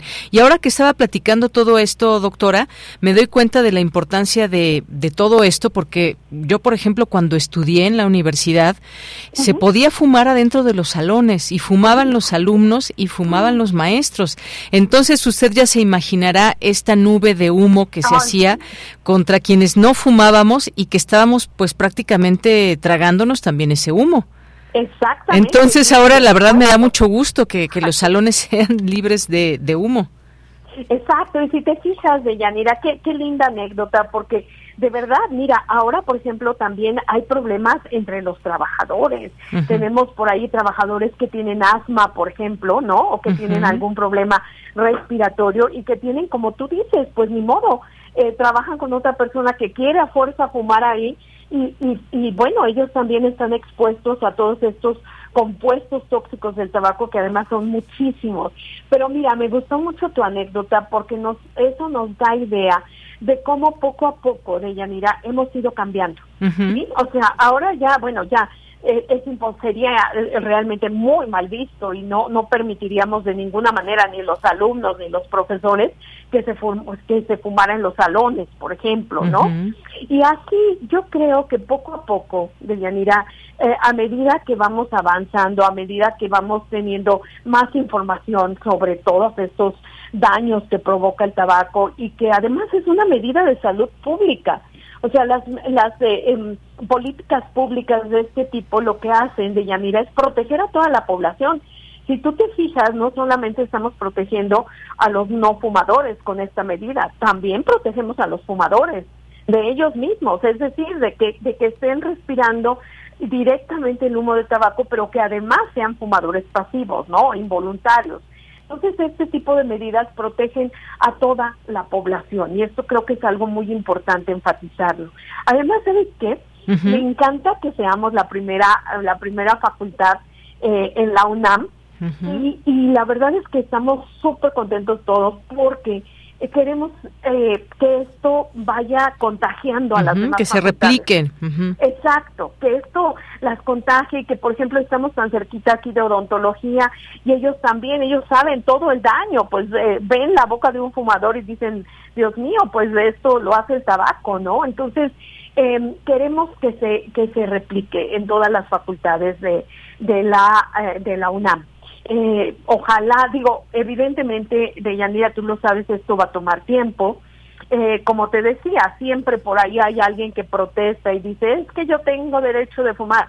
Pues sí, pero yo también tengo derecho de respirar aire limpio, ¿no? Entonces, este, pues definitivamente lo que tenemos que hacer es pues convencer a, a estas personas de que definitivamente ellos pueden seguir fumando, en efecto es algo, una decisión personal, pero pueden seguir fumando siempre y cuando lo hagan eh, fuera de este espacio que ahora es 100% libre de humo de tabaco y pues donde no afecten a otras personas, ¿no? Entonces, pues yo la verdad estoy feliz con mis keepers también. Tú los viste a todos estos muchachos que nos están apoyando y que además Eh, fíjate que una de las chicas preparó un discurso y la verdad es eh, fue un discurso muy bonito porque ella nos dice, bueno, es que somos los futuros médicos, no es posible que nosotros permitamos que un factor de riesgo tan importante como el tabaquismo, que además tenemos totalmente demostrado que eh, está causando más de 173 muertes cada día en nuestro país, pues no hagamos algo, ¿no? De sí. mira, tenemos que hacer algo. Claro, por supuesto, doctora. Y además me parece algo muy importante también de mencionar, porque más allá de que sea prohibitivo esto que surja desde la conciencia, esta posibilidad de generar estos espacios. Ahora, si una persona pues tiene este problema de tabaquismo y demás, pues que hay, hay espacios abiertos, que incluso ahora con la nueva ley también aquí en la Ciudad de México, eh, pues los espacios incluso que son abiertos, pero que son públicos, se se supone que no se debe de fumar. Por ejemplo, si alguien está esperando el camión en una parada y eh, comienza a fumar y las otras personas no fuman, pues las está, digamos, que contaminando. Lo mismo en, en los parques, por ejemplo. A veces uno se acerca a un parque para tratar de, de, de, respirar un poco ese aire y ese oxígeno que dan los árboles y si es muy molesto para las personas que no fuman estar eh, pues oliendo el humo del cigarro de, de otros usuarios. Exacto, también por ejemplo en los estadios eh, de fútbol, en los estadios olímpicos, en, es decir, como tú dices, donde hay concurrencia, es decir, donde tú encuentras a otras personas que aunque sea un espacio abierto, pues tú sabes que eso lo hueles inmediatamente, lo percibes, y si lo percibes es porque estás respirando uh -huh. sustancias tóxicas del tabaco. Así es. Bueno, pues no nos resta más que eh, pues felicitarles por todo este gran esfuerzo. Ojalá que sí se vaya replicando y además todo esto ayer fue justamente el Día Mundial sin Tabaco y además a la par de esto, eh, doctora, pues la Clínica contra el Tabaquismo cumplió 23 años y me gustó cómo lo pusieron aquí en Gaceta, eh, UNAM 23 años de dar un respiro. Ay, sí, la verdad es que fíjate nada más que contenta también porque tenemos pacientes, no sé si viste, también pacientes uh -huh. que ya llevan 20 años sin sí. fumar gracias a la clínica y que de verdad, en serio, eh, de Yanira, creo que cuando un paciente, una persona deja de fumar, pues está comprando, hay una esperanza de vida y está comprando una mejor calidad de vida. Entonces, la verdad es que esto es, estamos muy contentos porque, bueno, hemos, hemos persistido a lo largo de todo este tiempo, hemos ayudado a muchas personas que uh -huh. además, pues bueno, eso es, eh, eso es la labor que tenemos que hacer, ¿no? Aquí en la Facultad de Medicina. Para eso aprendemos, para eso es que estamos aquí estudiando, para apoyar a las personas que tienen un problema como este del tabaquismo, para que de esta manera pues se incremente su esperanza de vida se reduzca el riesgo de enfermedades crónicas. O sea, tú sabes que ahora la medicina tiene esta tendencia a ser más preventiva que curativa, lo cual es maravilloso, porque cuando ya tienes la enfermedad, bueno, pues ya es terrible, ¿no? Pues digo, se te puede eh, ayudar y demás, pero es mucho mejor que no llegues a tener la enfermedad. Uh -huh. Y dejar de fumar es una prevención muy importante sobre todo para enfermedades de tipo crónico degenerativo. Entonces, uh -huh. imagínate, pues bueno, fue un día muy especial ayer, sí. fue un cumpleaños de la clínica, fue además, bueno, recibir esta placa y creo que, bueno, de, definitivamente con estas acciones que estamos haciendo, te decía, son acciones de protección a toda la población, ¿no? Y, uh -huh. y, creo que, porque tú sabes que, por ejemplo, la clínica está abierta a todo público, no es una clínica exclusiva para universitarios. Si, si alguien viene a solicitar ayuda, con todo gusto se la damos, porque no es solamente para universitarios, sino que creemos que toda la población, si a lo largo de estos 20 años no sabes, bueno, 23, uh -huh. no sabes de Yanira todo lo que hemos aprendido sí. en cuanto al tratamiento de pacientes. Entonces, bueno, pues la verdad es que está abierta para cualquier persona que, que, que necesite o que quiera dejar de fumar. Muchas veces no solamente es que ellos quieran de Yanira, sino uh -huh. nos, nos, mandan los médicos, así ya de que dicen, no, bueno, este tiene que dejar de fumar antes de que yo lo pueda intervenir quirúrgicamente, porque si sigue fumando no hay intervención quirúrgica porque es un altísimo riesgo. Entonces, imagínate, pues estos pacientes, uh -huh. eh, la verdad, tienen que dejar de fumar, ¿no? Sí, efectivamente, doctora. Y además estaba yo leyendo, que ya hemos hablado de la clínica, por supuesto, este tratamiento dura 12, 12 semanas. Quienes se acercan a ustedes, pues tienen esta terapia, ese acompañamiento, herramientas para modificar desde los pensamientos, las conductas, las emociones, los sentimientos relacionados con el cigarro. Y, y de pronto uno puede decir, ay, es que simplemente dejas de fumar y ya es, eh, te falta voluntad, pero no, muchas veces se necesita esa atención profesional porque el tabaquismo, así como algunas otras enfermedades, el, el alcoholismo, por ejemplo, otro tipo de adicciones, pues afectan el sistema nervioso, generan esta dependencia tanto física como psicológica a la nicotina. Pero digamos que dentro de todo lo malo, la buena noticia es que sí se puede desenquistar y para ejemplo lo que usted nos acaba de decir de pacientes que llevan ya 20 años, por ejemplo, sin fumar. Claro que sí, Deyanira, es, eh, es muy cierto lo que dices.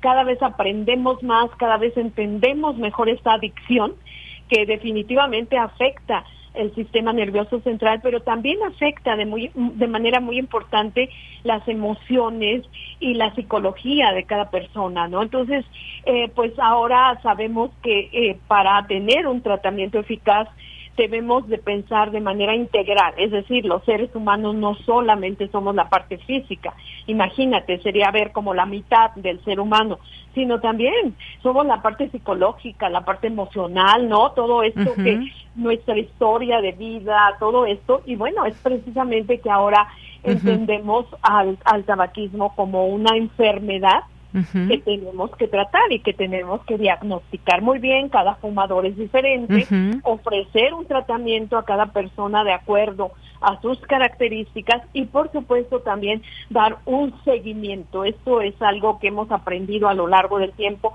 Por eso seguimos viendo pacientes de hace 20 años porque les hablamos y bueno, ellos ya saben, cada 31 de mayo pues nos hablan y demás porque también es muy importante el seguimiento en este tipo de enfermedades como el tabaquismo de Yanira.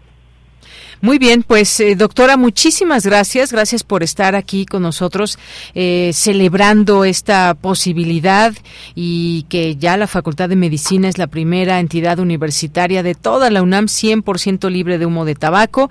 Muchas felicidades por eso, por todo su esfuerzo, su trabajo y también por el cumpleaños número 23 de la Clínica contra el Tabaquismo. Muchas gracias y un abrazo para usted y para todo su equipo que le ha apoyado mucho en todo esto.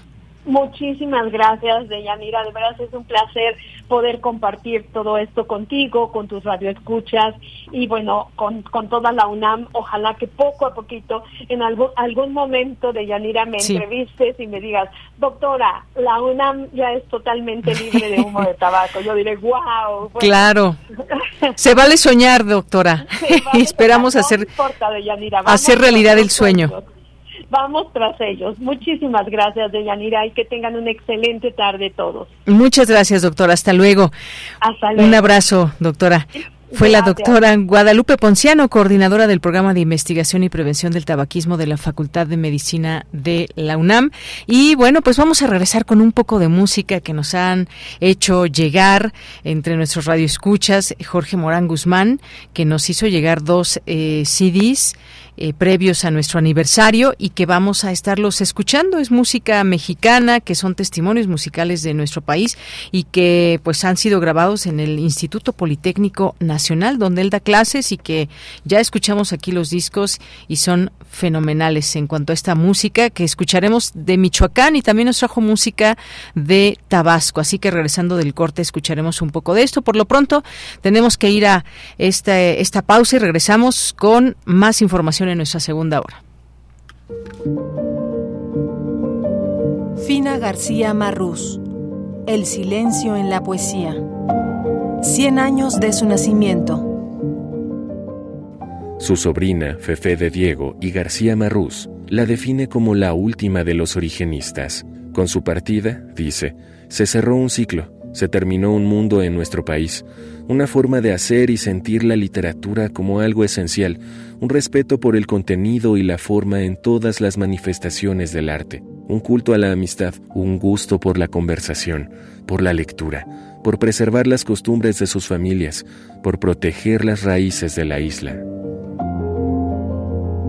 Fina García Marrús, 96.1 FM. Radio UNAM. Experiencia sonora.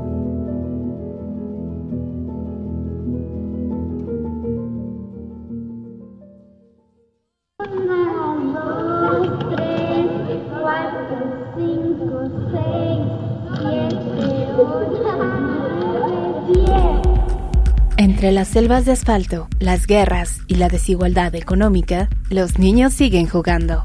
Desde 1999, el artista Francis Salis ha documentado las prácticas de juego de las infancias alrededor del mundo. Juegos de Niños es una exposición que reúne 27 piezas audiovisuales y dos pinturas creando un ambicioso archivo en curso de prácticas urbanas que la modernización va desenterrando de la vida cotidiana. Hasta el 17 de septiembre del 2023 en el Museo Universitario Arte Contemporáneo, MUAC.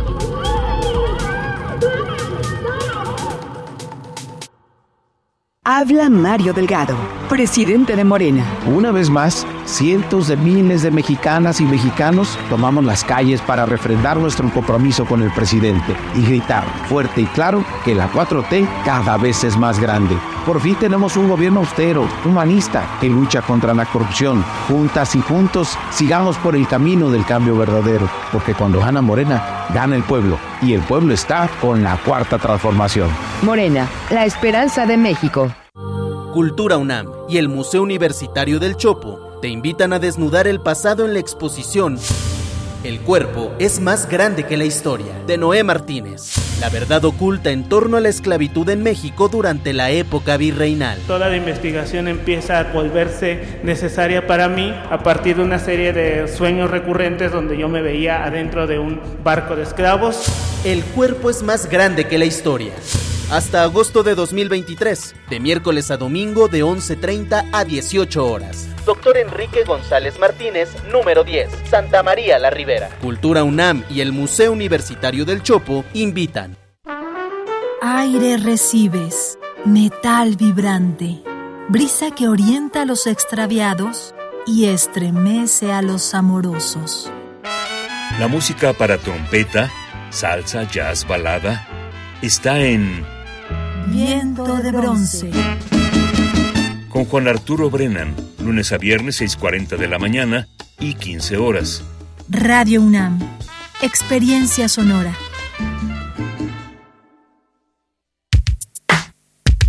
Prisma RU. Relatamos al mundo.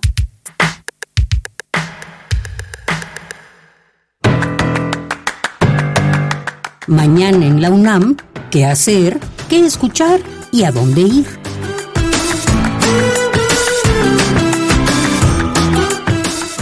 Siguiendo con los estrenos de nuestra emisora, te recomendamos la nueva serie radiofónica Listos para Rodar, Motociclismo para Todos, bajo la producción de José Luis Tula y la locución de Tessa Uribe. Este espacio radiofónico nos tiene preparada información sobre el mundo del motociclismo, recomendaciones para manejar con seguridad, conocer el reglamento de tránsito, la vestimenta y el equipamiento del conductor, así como datos históricos sobre el motociclismo y su presencia en la cultura mundial. La serie radiofónica Listos para rodar, motociclismo para todos, se transmite de lunes a domingo a lo largo de la programación de nuestra emisora. Mañana no te puedes perder La Ciencia que Somos. En el segmento principal del programa Los Conductores, Ángel Figueroa y Ana Cristina Olvera conversarán con la doctora María del Carmen Ávila Arcos y con Viridiana Villa, del Laboratorio de Paleogenómica Humana de la UNAM, ubicado en Querétaro. Ambas son las investigadoras principales de un estudio sobre el ADN ancestral llamado Historia Demográfica y Estructura Genética en el México Central Prehispánico publicado por la revista Science. No te pierdas mañana viernes 2 de junio La Ciencia que Somos y sintoniza en punto de las 10 horas el 96.1 de FM. anime En el marco del Día Mundial de la Bicicleta que se conmemora el 3 de junio, la Coordinación Universitaria para la Sustentabilidad de la UNAM organiza el primer festival ciclista La Fuga y el Pedal por una movilidad sustentable, que contará con pláticas, música, biciescuela, rodadas, bicipolo y módulos informativos, entre otras actividades. Las citas mañana viernes 2 de junio, en punto de las 11 horas, en las islas de Ciudad Universitaria. Para Prisma RU, Daniel Olivares Aranda.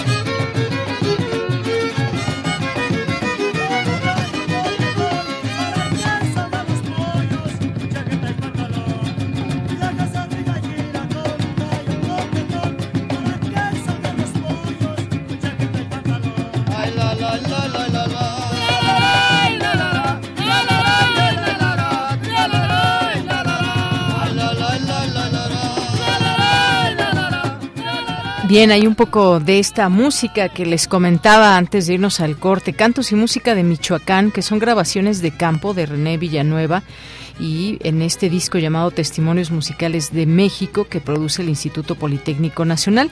Esto que estamos escuchando, La Gallina, que es un son, pues les cuento rápido, Apatzingán es el centro donde converge la música eh, planeca de los llamados conjuntos de arpa grande. Sus festividades y ferias convocan a los músicos de la región. Muchos y muy buenos conjuntos y cantantes son originarios de allí o llegan para tocar. Así que pues esto es parte de lo que se escuchó en abril de 1973. Eh, bueno, más bien que en abril de 1973, quien produce el disco escuchó al conjunto de arpa grande Gavilanes en eh, de Timoteo Mireles, el Palapo, se impresionó por su fuerza y vigor para ejecutar el arpa de sones. Y bueno, pues este conjunto que estaba integrado por eh, Francisco Mendoza, Antonio Alemán, Carlos González, que son quienes hicieron esta música, uno de los participantes en, esta, en estas canciones que, con las que cuenta este disco.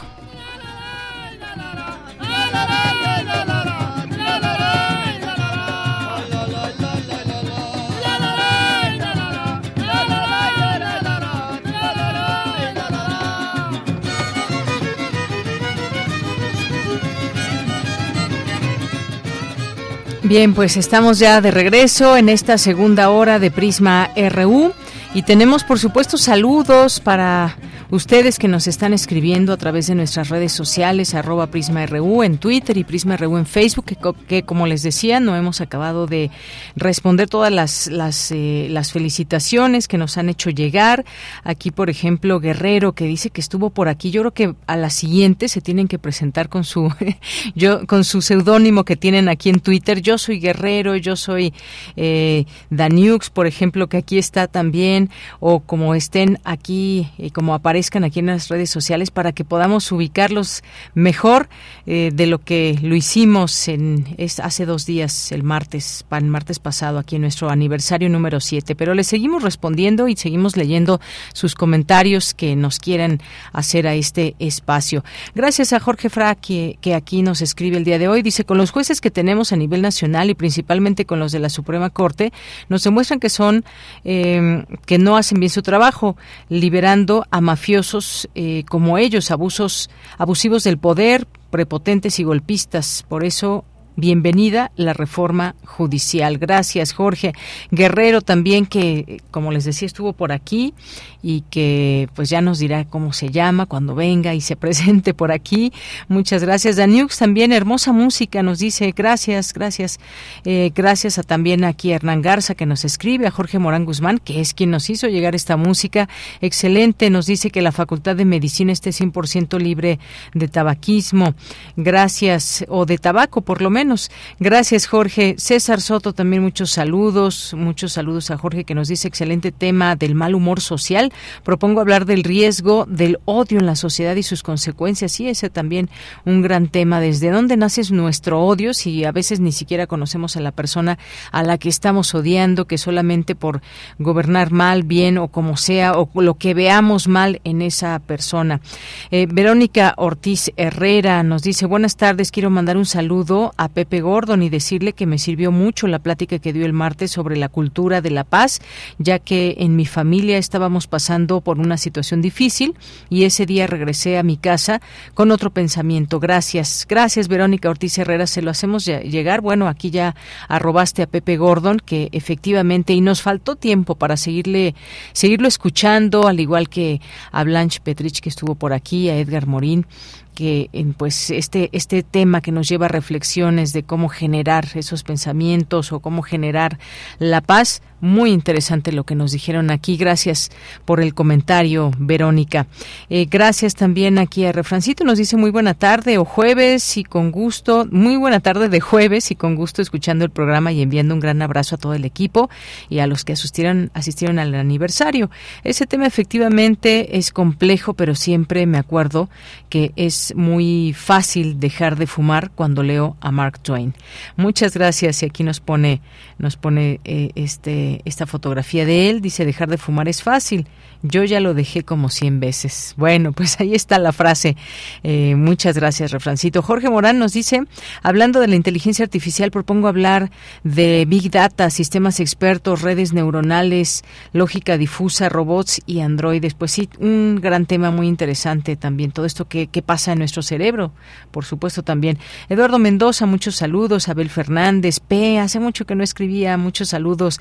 Jorge, un gran saludo a Deyanira, al equipo, Radio internautas, el laboratorio área de la UNAM servirá en arqueología, geología, ingeniería civil, seguridad. Excelente noticia. Muchas gracias, Jorge. Gracias, el Zarco también. Muchos saludos. Eh, también dice que algo, dice algo le dice que el 1 de, de, diciembre del año próximo el humor social va a mejorar exponencialmente. Bueno, pues esperemos que que siempre mejore el humor, el humor social. Gracias, Sarco, que te extrañamos por aquí en el aniversario. ¿eh?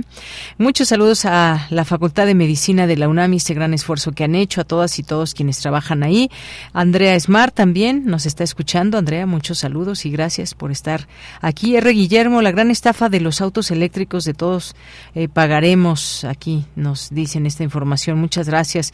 Yo pensé que también se refería a otra estafa ¿eh? que salió, que salió, que se hace desde el PRI en el gobierno, desde el Estado de México y que surgió ahora con todo este tema de las elecciones y que también tiene toda esta pinta de ser una, una gran estafa. el artículo que les recomendé ayer que se escribió ahí en el país, también en, en el portal de Aristegui Noticias, en el portal también hay información de ello en Sin embargo. En fin, Osvaldo Muñoz también, muchos saludos. José Ramón Ramírez, muy interesante reflexión. Pregunta, ¿será mal humor procesos químicos ingobernables? Bueno, lo seguiremos hablando. Misael Neoténico también, muchos saludos que nos dice el evento, el evento del perro que aventaron al caso de eh, de aceite es un síntoma del mal humor social. Bueno, pues parte de ello estaba muy enojado ese que resultó ser un policía ya detenido por fortuna. David Castillo Pérez, muchos saludos. Eh, la neta 17, muchas gracias y a todas las personas que se sumen, pero ya nos tenemos que ir a la siguiente información con mi compañera Cristina Godínez. La astrónoma Julieta Fierro impartió la conferencia Mujeres en la Ciencia. Adelante, Cristina. Buenas tardes, Deyanira. Un saludo para ti y para el auditorio de Prisma RU. En el Centro de Enseñanza para Extranjeros de la UNAM, la doctora Julieta Fierro, investigadora del Instituto de Astronomía, consideró que este es un gran momento para que las mujeres tengamos mayor acceso a la cultura y que la educación de por vida, planteada por la UNESCO, sea un derecho humano en donde la persona aprenda a aprender. El conocimiento está cambiando tan rápidamente que tenemos que estar al día y sobre todo nos vamos a tener que reinventar.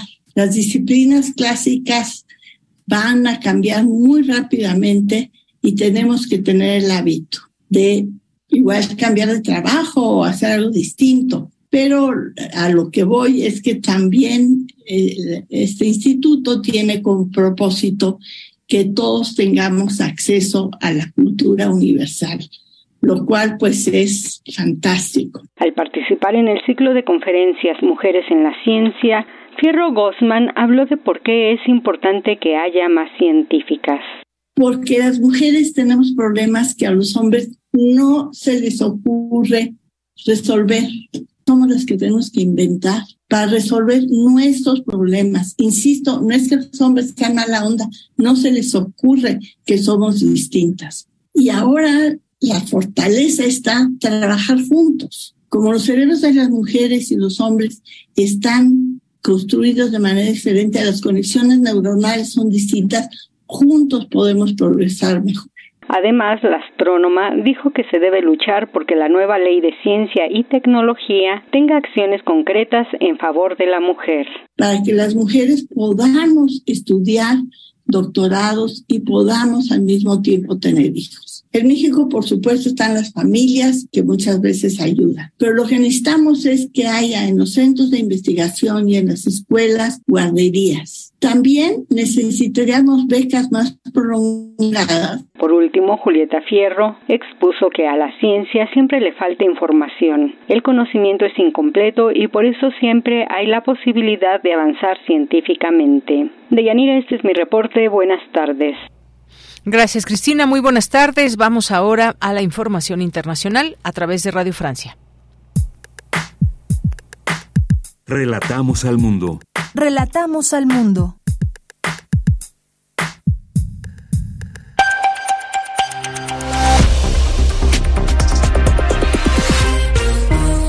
Bienvenidos a este flash informativo de Radio Francia Internacional con Adrián Toro en los controles. Jueves primero de junio y así comenzamos.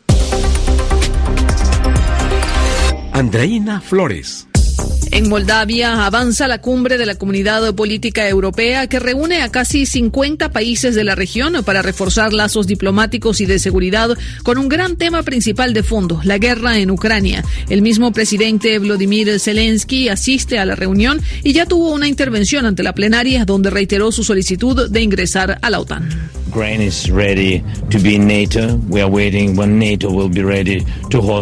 Ucrania está lista para ser miembro de la OTAN. Estamos esperando que la OTAN esté lista para recibir a Ucrania, dice Zelensky. Los ministros de Relaciones Exteriores de la OTAN discuten en Oslo, Noruega, cuáles serían las garantías de seguridad que se necesitan para un eventual ingreso de Ucrania, país en guerra.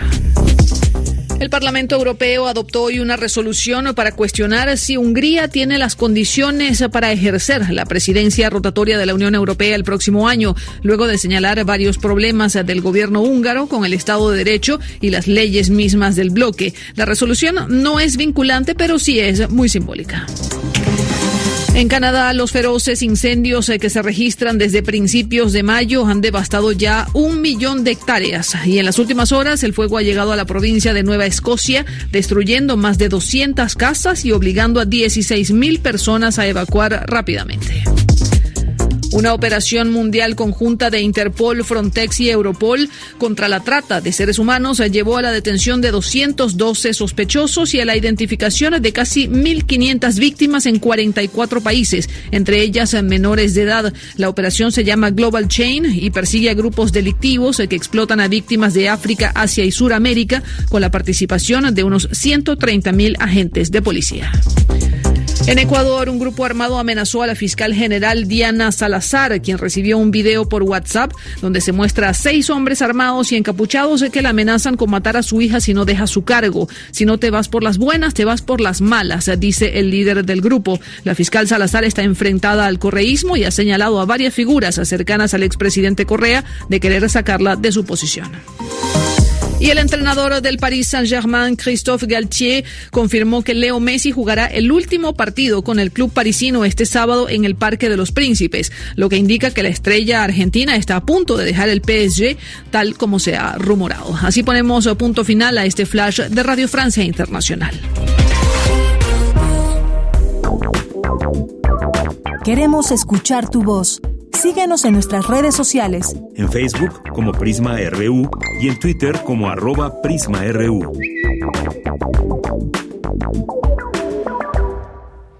Dos de la tarde con 21 minutos. Tenemos ya en la línea telefónica y le agradezco nos tome esta llamada a María García, quien es integrante de la Organización Binacional Migrante. ¿Qué tal, María? Muy buenas tardes.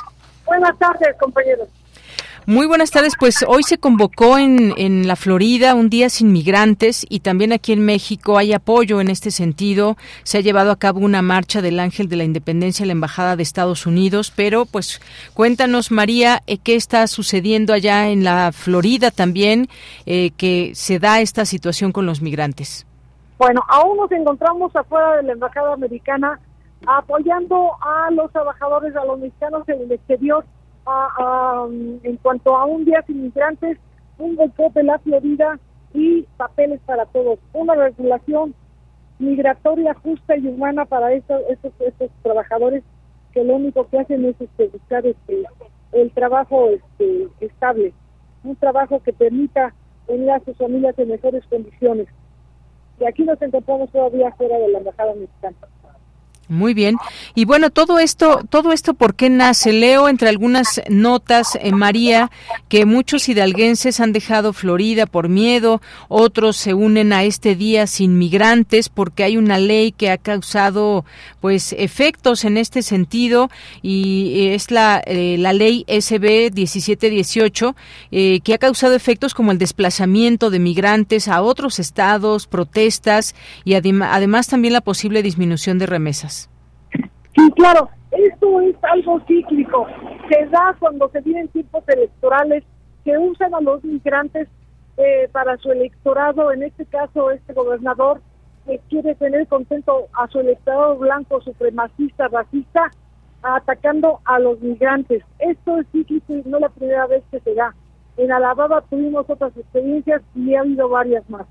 Pero en, en estos tiempos es cuando se se recrudece la persecución de los trabajadores migrantes con fines electorales, con el, más, al más estilo pruntiano, causar incertidumbre, angustia, desesperación, eh, persecución y abusos. Es algo cíclico. Y nosotros aquí estamos junto con 22 estados de la Unión Americana apoyando a los mexicanos en el exterior en esta, en esta protección para sus derechos laborales principalmente.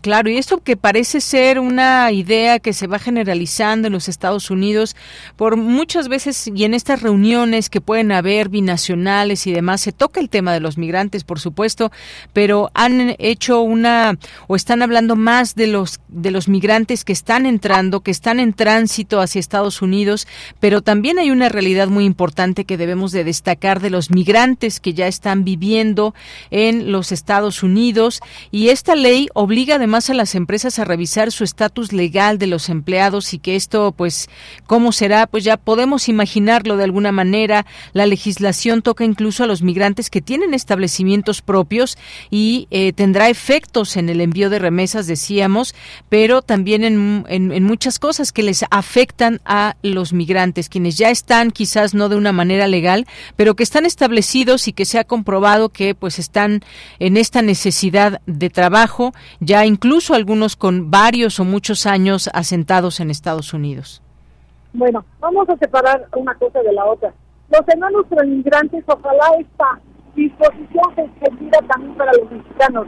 Los hermanos inmigrantes de América del Sur ya pueden hacer sus aplicaciones para entrar legalmente a trabajar a los Estados Unidos desde su lugar de origen. Eso va a regular y va a dirigir un poco más el flujo migratorio que atraviesa por nuestro país, que ya pueden realizar su solicitud de trabajo desde sus lugares de origen. Estamos viendo qué resultados da. Ahora, en el otro sentido, el impacto económico que está llevando la Florida seguramente que le va a afectar a este candidato entrecomillado eh, por la presidencia de los Estados Unidos, porque los estragos económicos que está sufriendo la Florida ya están visibles. Y los migrantes, como muchas veces ha ocurrido, el éxodo empiezan a, migrar a otro lugar con mayores oportunidades y menos abusos y menos persecución. Y la Florida ya está sintiendo esos este, estragos. Pues sí, efectivamente, eh, hablamos de Florida en este caso, porque además es el tercer estado donde radican más hidalguenses, tan solo después de California y Texas. Y bueno, pues hay alrededor de 45 mil hidalguenses que radican en ese estado de la Unión Americana. La mayoría se emplean en los sectores agrícola, turístico, inmobiliario, incluso algunos que llevan establecidos desde hace tres décadas, que tienen empresas propias en los ramos de la construcción o restaurantero. Me parece que también se debe dar cuenta de todo todo esto, es decir, echar la mirada a lo que están haciendo las personas en Estados Unidos, porque muchas veces incluso pues no recordemos ni las palabras de Donald Trump en su momento cómo catalogaba a muchos migrantes o a muchos mexicanos, pero ahí están los conacionales enviando remesas a Hidalgo, en este caso específico de Hidalgo, en el primer trimestre de 2023 que suben con respecto al periodo de 2022 y esta ley pues conocida como una ley antimigrante que fue aprobada por el gobernador Ron DeSantis el 10 de mayo y entraría en vigor el próximo 1 de julio, María. Así es. Entonces, aquí lo que decimos al gobernador, que reniega también de sus raíces, porque también su familia es migrante, que reniega y ataca a los migrantes y eso nosotros no lo podemos aceptar, porque somos la columna vertebral económica y laboral de los Estados Unidos sin derechos, pero sí pagando impuestos. Entonces, para nosotros es inaceptable ese trato que se le da a, estos, estos trabajadores. Pero le digo, cada quien lleva las, las cosas a su, a su límite y este gobernador sí sabe cómo le vaya a ir. Pues sí, vamos a ver qué sucede. Y pues muchas gracias María por darnos esta eh, pues esta información y este reporte también porque te encuentras ahí a las afueras de la embajada estadounidense junto con otras personas también uniéndose a este Día Sin Migrantes allá en Florida. Así es. Y también hacemos un llamado a todos los mexicanos en el exterior que estén en condiciones de votar que no voten por el Partido Republicano porque es un partido uh, xenófobo y racista el demócrata también, pero menos. Pero entonces que voten por quienes otorguen beneficios y no les, no les perjudique de esa manera, porque ya tienen que tener conciencia que su voto también cuenta en los Estados Unidos. Muy bien. Bueno, pues María García, muchas gracias. Gracias por estar aquí en Prisma RU de Radio UNAM. Estamos por servirles. Hasta luego. a todos mis amigos líderes de las comunidades de Nueva York, de Chicago, Kevin Rancho, de Washington, de California y de Texas que sepan que estamos aquí apoyando a los indios inmigrantes por sus derechos eh, laborales y humanos. Muy bien, pues muchas gracias María, hasta luego.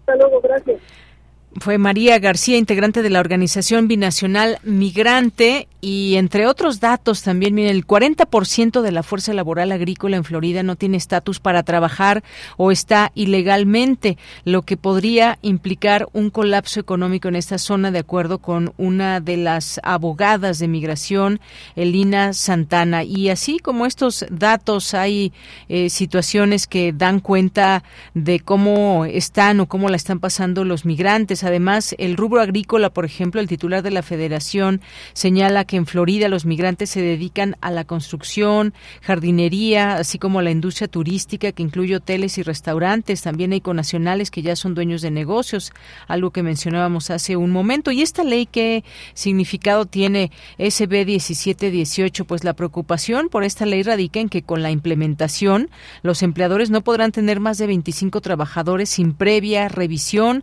lo que implica la pérdida de ocupaciones eh, también, o los dueños de negocios tampoco van a querer tener problemas porque la ley dice que van a multar a quienes den trabajo a personas que carecen de un documento. En fin, esto pues sin duda crea un ambiente difícil para los migrantes, incluso quienes ya llevan mucho tiempo y esto pues de entrada no nos parece desde aquí como se observa y me imagino que también para muchos estadounidenses que no es justo, pero llega este gobernador con estas nuevas y entre comillas, innovadoras ideas que perjudican a los migrantes. Bien, pues son las dos de la tarde con 30 minutos. Ya está por aquí llegando el maestro Carlos Narro para entrar a su sección de Cinemaedro. Cinemaedro con Carlos Narro.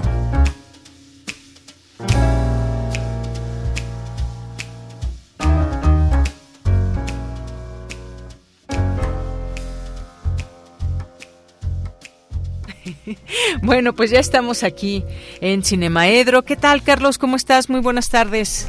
Hola, Deyanira, ¿cómo estás? Muy bien, muchas gracias. Qué bueno.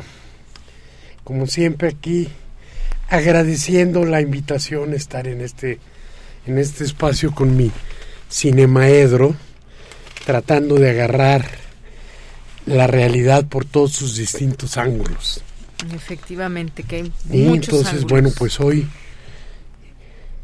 todos lo saben, no lo voy a dar como noticia porque ya pasó, pero es algo que siempre nos, nos sigue dando gusto. La semana pasada nos enteramos que la periodista mexicana, y estoy tomando notas casi textuales de notas de prensa, la periodista mexicana Carmen Aristegui fue reconocida con el Premio Internacional Héroe Mundial de la Libertad de Prensa 2023, otorgado por el Instituto Internacional de Prensa y el soporte de medios internacionales. Y ellos dijeron el reconocimiento va dirigido a los periodistas que muestran coraje y resiliencia en la lucha por la libertad de prensa y el libre flujo de noticias. El jurado que le otorgó el premio, que para esto se suma a no sé qué cantidad de premios tenga Carmen, pero cuando menos, puede que más, pero cuando menos el Premio Nacional de Periodismo lo ha ganado en cuatro ocasiones. La última de las cuales fue por el reportaje de la Casa Blanca, aquel en el que le cayeron con sus este pactos inconfesables a Peña Nieto y su constructora favorita y demás. En el acta del jurado se dijo dos párrafos que quiero resaltar porque creo que resumen muy bien muchas cosas. Carmen Aristegui se destaca por su valiente determinación de decir la verdad al poder, a pesar de los riesgos que ello conlleva en un país como México, uno de los lugares más peligrosos del mundo para ejercer el periodismo. A lo largo de su carrera ha hecho lo que hacen los mejores periodistas de investigación. Actuar como perro contra los poderosos y dar voz a los débiles. Por este trabajo ha enfrentado reiteradas agresiones, hostigamientos y violaciones a sus derechos humanos. Sin embargo, una y otra vez ha respondido a este acoso redoblando su compromiso con el periodismo crítico, negando a ser silenciada. Estamos orgullosos de otorgarle el premio. Y en efecto, bueno, Carmen Aristegui ha sido, todos recordamos, perseguida cuando el en el sexenio de Calderón la persiguieron por alguna alusión en su noticiero a una manta que había desplegado este Noroña, Fernández mm. Noroña, en la que se decía que si era alcohólico o no el presidente Calderón, y eso desató una persecución contra ella que terminó por sacarla del, de, su, de su medio de trabajo todos recordamos también cuando este las otras dos veces que ha perdido el, este, el trabajo por haber molestado a alguien. Hasta que finalmente se protegió haciendo el portal Aristegui Noticias, del que no la van a poder correr, porque ya es de ella, entonces no la van a poder correr. Y creo que viene muy al caso hablar de Carmen cuando estamos en una situación en la que una buena cantidad de no, no se ven las comillas en, este, en la radio periodistas presumen de sus calidades y demás cuando no pasan de ser delegados del poder voceros de lo que pasa de lo que dice el poderoso en turno.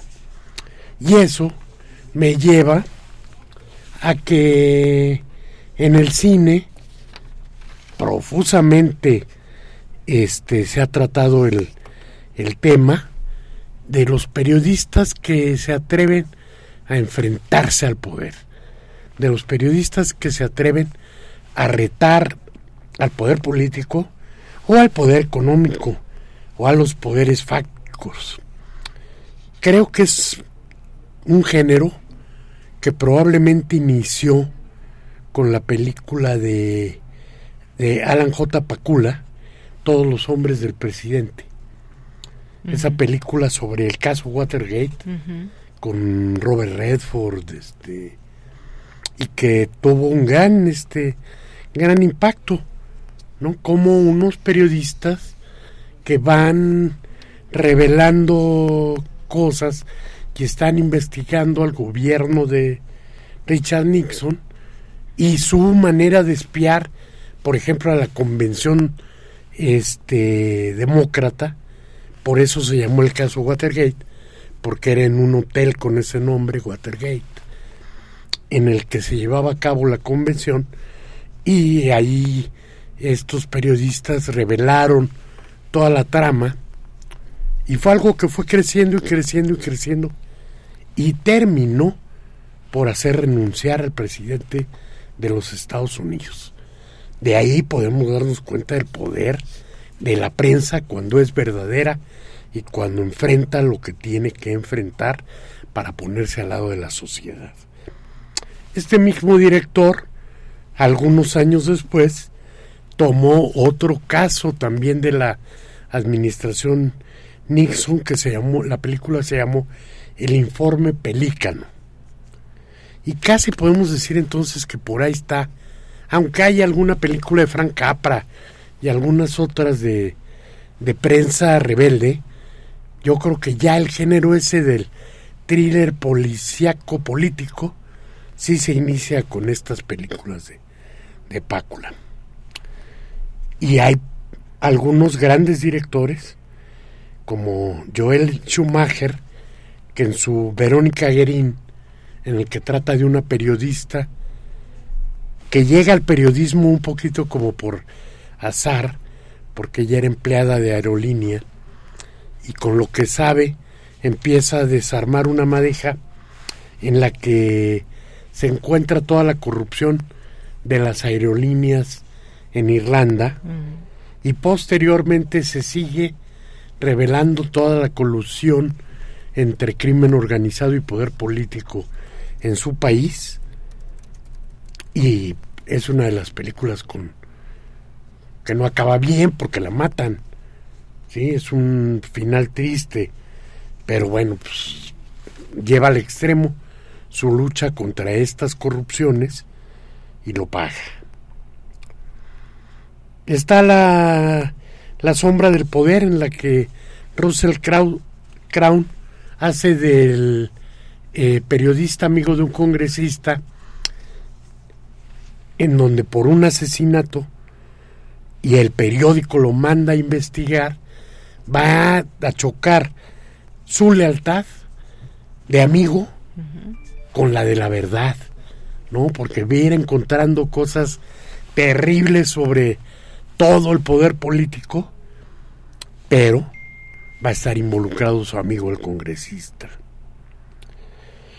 Y pues más, más cercanos están el caso de Wikileaks, de Julian Assange. La película que se hizo sobre esto se llama Quinto Poder, de Bill Condon. O el caso de Edward Snowden, con la película que hizo con el con el apellido de él, Oliver Stone. Y luego tenemos, por ejemplo, una película, Su último deseo, en la que otra vez una periodista va a entrar en crisis con su lealtad porque ella está investigando algunas cosas sobre las guerrillas y contraguerrillas en Centroamérica y se va a encontrar con que su padre es un hombre que se dedica a traficar armas desde el ejército norteamericano a las fuerzas que están en combate en Centroamérica. Y por último, Spielberg también entró ahora con una película de hace unos cinco años que se llama Los Archivos del Pentágono. de Post.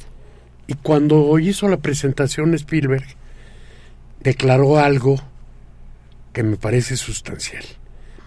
Y dice, creo que el verdadero periodismo es el mejor antídoto para ese término horroroso que pone en duda lo que es verdad y lo que no lo es, llamado fake news. Así que sí podemos encontrar un género, un género poderoso, pero lo mejor es que sí podemos encontrar que en muchas trincheras hay periodistas que están escarbándole y que van a encontrar los grandes pecados de la iglesia, los grandes pecados del ejército, los grandes pecados del, del poder político, desde congresistas hasta presidentes, y no se van a detener delante de nada. Entonces creo que el premio a Carmen Aristegui es un aliciente para los periodistas mexicanos que siguen de ese lado de la trinchera, no del lado de los poderosos, sí del lado de la verdad y de los que no tienen voz. Así es, y justamente ayer vi una entrevista que le hacía Carmen Aristegui a la periodista Teresa Montaño, que reveló empresas fachada por parte del Estado de México, muy interesante. Ella fue secuestrada además.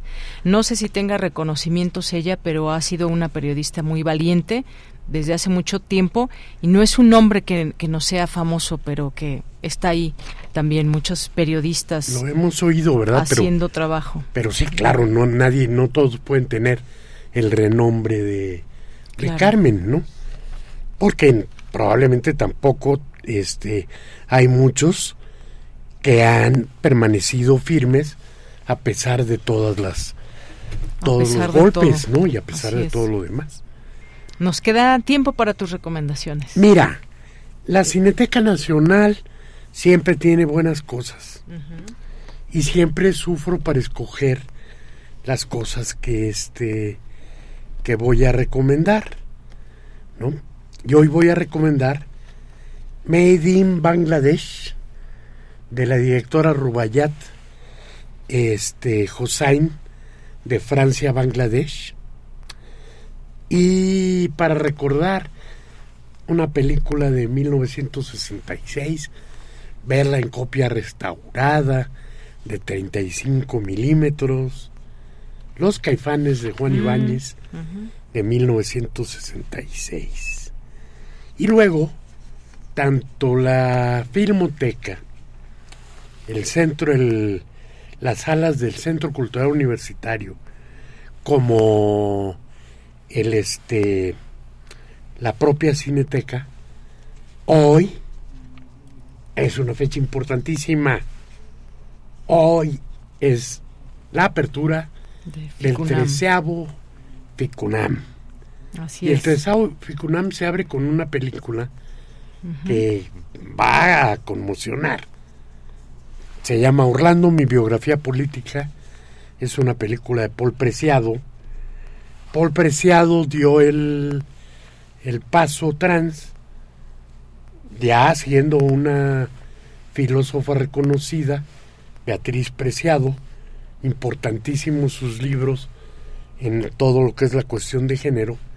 Y ahora, este, Paul Preciado se presenta como director no deja la filosofía y brinda una película, ahora sí que, pues también completamente trans. Trans entre el documental y la ficción, trans entre el ensayo filosófico y la poesía. Es una película que no hay que perderse.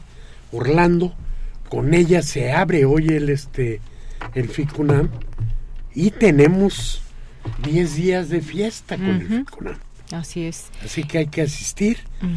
No tienen pretexto por salas, porque está en 10 salas distintas del Centro Cultural Universitario al Chopo, a la Cineteca. Plataformas. Hay y bueno, pues sí, efectivamente, y tendremos aquí regalos para incentivarles aún más que se vayan al cine. Así que no dejen de escucharnos en estos espacios. Gracias, Carlos. Gracias a ti, hasta luego. Hasta luego, muy buenas tardes y nos vamos a lo que sigue. Cultura RU.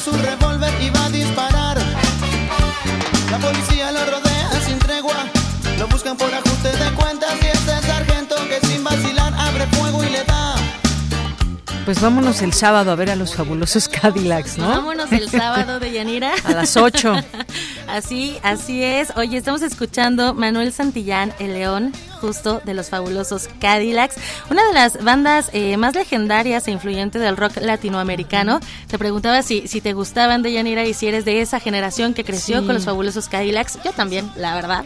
Sí, sí, me gustan, me gustan varias de sus canciones y yo creo que va a ser un buen, un buen espectáculo en el Zócalo, ¿no? Sin duda, y, fíjate que, bueno, e, esta banda eh, pues ya eh, reinició su gira, su gira mundial. se, se presentó el fin de semana pasado en, su país natal, en Argentina, para celebrar el 30 aniversario del lanzamiento de su emblemático éxito Matador. Órale, ya 30 años. Así es, eso sucedió. Ellos tienen 40 años de trayectoria, de hecho, y eh, pues esto sucedió en la Arena Movistar, ahí en, en Buenos Aires, y tuvo además una transmisión exclusiva en línea. Y los fabulosos estarán en México en noviembre. Empezarán con un concierto en eh, Monterrey, en Nuevo León. También estarán en la Ciudad de México y estarán también presentes en Jalisco. Ahí van a finalizar esta gira que se llama El León del Ritmo Tour. Pero previo a estos conciertos en, nuestro país, este sábado 3 de junio se estarán presentando en el Zócalo de la Ciudad de México. La Secretaría de Cultura lo anunció hace unos días y para contarnos más detalles en la línea nos acompaña Argel Gómez. Él es director de grandes festivales de la Secretaría de Cultura de la Ciudad de México. Argel, bienvenido a este espacio radiofónico. ¿Qué nos puedes compartir sobre este evento que reúne a, este grupo en un diálogo eh, pues con varias generaciones, ¿no? Es un referente. Hola, buenas tardes, un saludo a tu auditorio, Tamara. Efectivamente estamos aquí ya en los últimos detalles del montaje de los fabulosos Cadillacs el próximo 3 de junio aquí en el Zócalo. Es entrada libre, es, el concierto inicia en punto de las 8 pm y la verdad el gobierno de la Ciudad de México está muy contento porque es la primera vez que se presentan los fabulosos Cadillacs de forma gratuita en México. Creemos que va a ser un gran concierto que convoca a varias generaciones, pero todas ellas marcadas por la música tan ecléctica y tan especial de los fabulosos Cadillacs. Son eh, el repertorio de los fabulosos, pues es un repertorio clásico, son canciones prácticamente himnos de varias generaciones que han celebrado, han realizado fiestas, bailes, este, reventones con los fabulosos Cadillacs. Así que, pues esperamos al menos unas 120 mil personas aquí el próximo sábado. Claro. Oye, Argel, eh, pues la historia de los conciertos masivos ya tiene varias décadas, ¿no? En, nuestro país, en la Ciudad de México. Me gustaría que eh, nos platicara sobre estos tiempos que corren, ¿no? Este presente, eh, cómo es la logística, cuáles son los, los criterios con los que deciden qué agrupación se presenta en este primer cuadro de la ciudad. Fíjate que la historia de los conciertos masivos en México es una, es una historia fascinante porque el viejo régimen priista autoritario lo prohibió, prohibió los conciertos cuando la industria del espectáculo comenzó a hacer este tipo de eventos, sobre todo con música de rock en Estados Unidos, en Inglaterra. Eh, esto, bueno, fue de la parte tanto del fenómeno del rock, que empezó a ser una música de masas, como también pues el avance tecnológico, la televisión, el radio, los equipos que permitían de repente tener un sonido amplificado para varias miles de personas. Y desafortunadamente en México pues eso no ocurrió. Hubo pocos antecedentes, el movimiento de 1968 organizó varios festivales eh, durante su vida hasta que fue reprimido en Tlatelolco brutalmente y poco después, en 1971, pues un, hito en la historia de la música y de los conciertos nacidos en México, que fue Avándaro.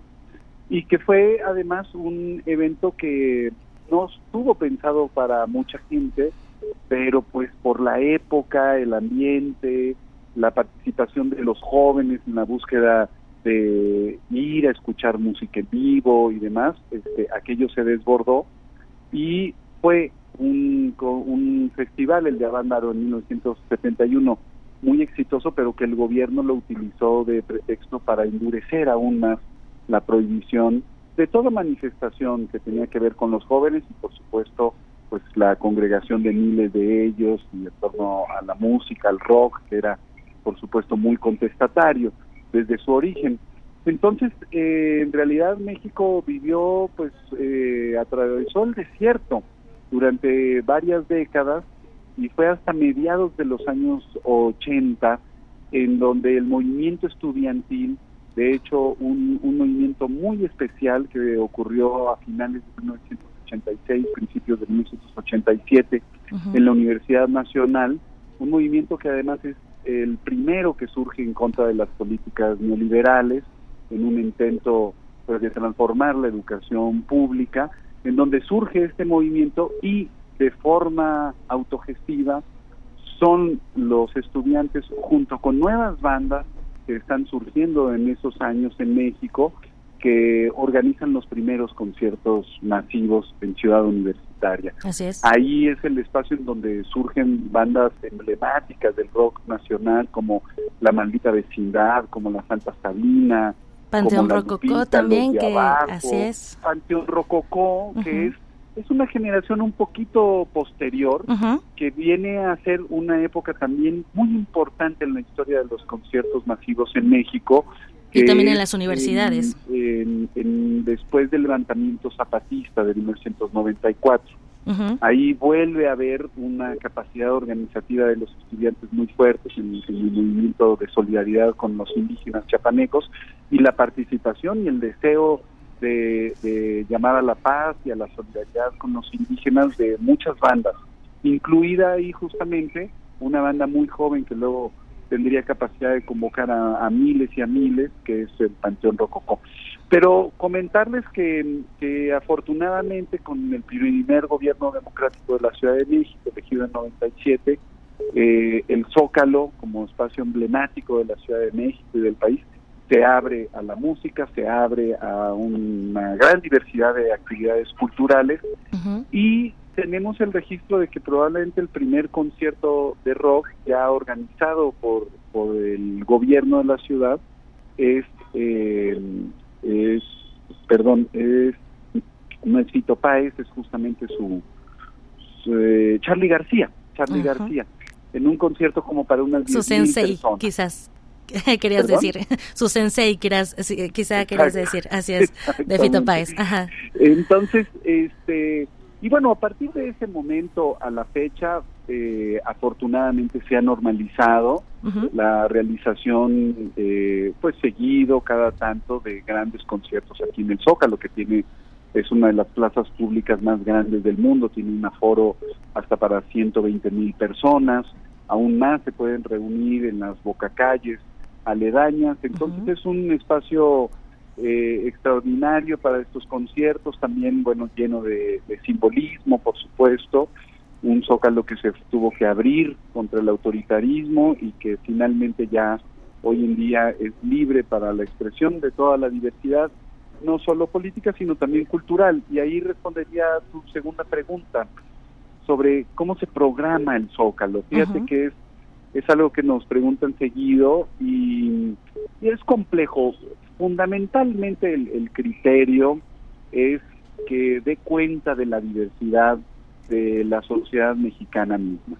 Somos, eh, en particular la Ciudad de México, es una ciudad muy diversa, su riqueza está en esa diversidad y que es distintos gustos, distintas eh, generaciones, y la programación del Zócalo tiene que responder a esa diversidad, ser el mejor espejo posible de todos esos gustos que hay, eh, especialmente en torno a la música. Entonces, en los últimos años hemos procurado dar justamente respuesta a, esa diversidad. Entonces, hemos tenido desde música regional mexicana con Grupo Firme, que fue... Este, Rompieron un récord de asistencia. así es, así es. También, también con pop. Muy, así es. Muy sorprendente. Eh, pero también eh, artistas de la talla de Silvio Rodríguez, de Jean Manuel Serrat, y por supuesto, bueno, pues de el rock y estas generaciones eh, que vienen desde los años 90, como La Maldita Vecindad, y en esta ocasión, bueno, por supuesto que los fabulosos Cadillacs. Entonces, Excelente.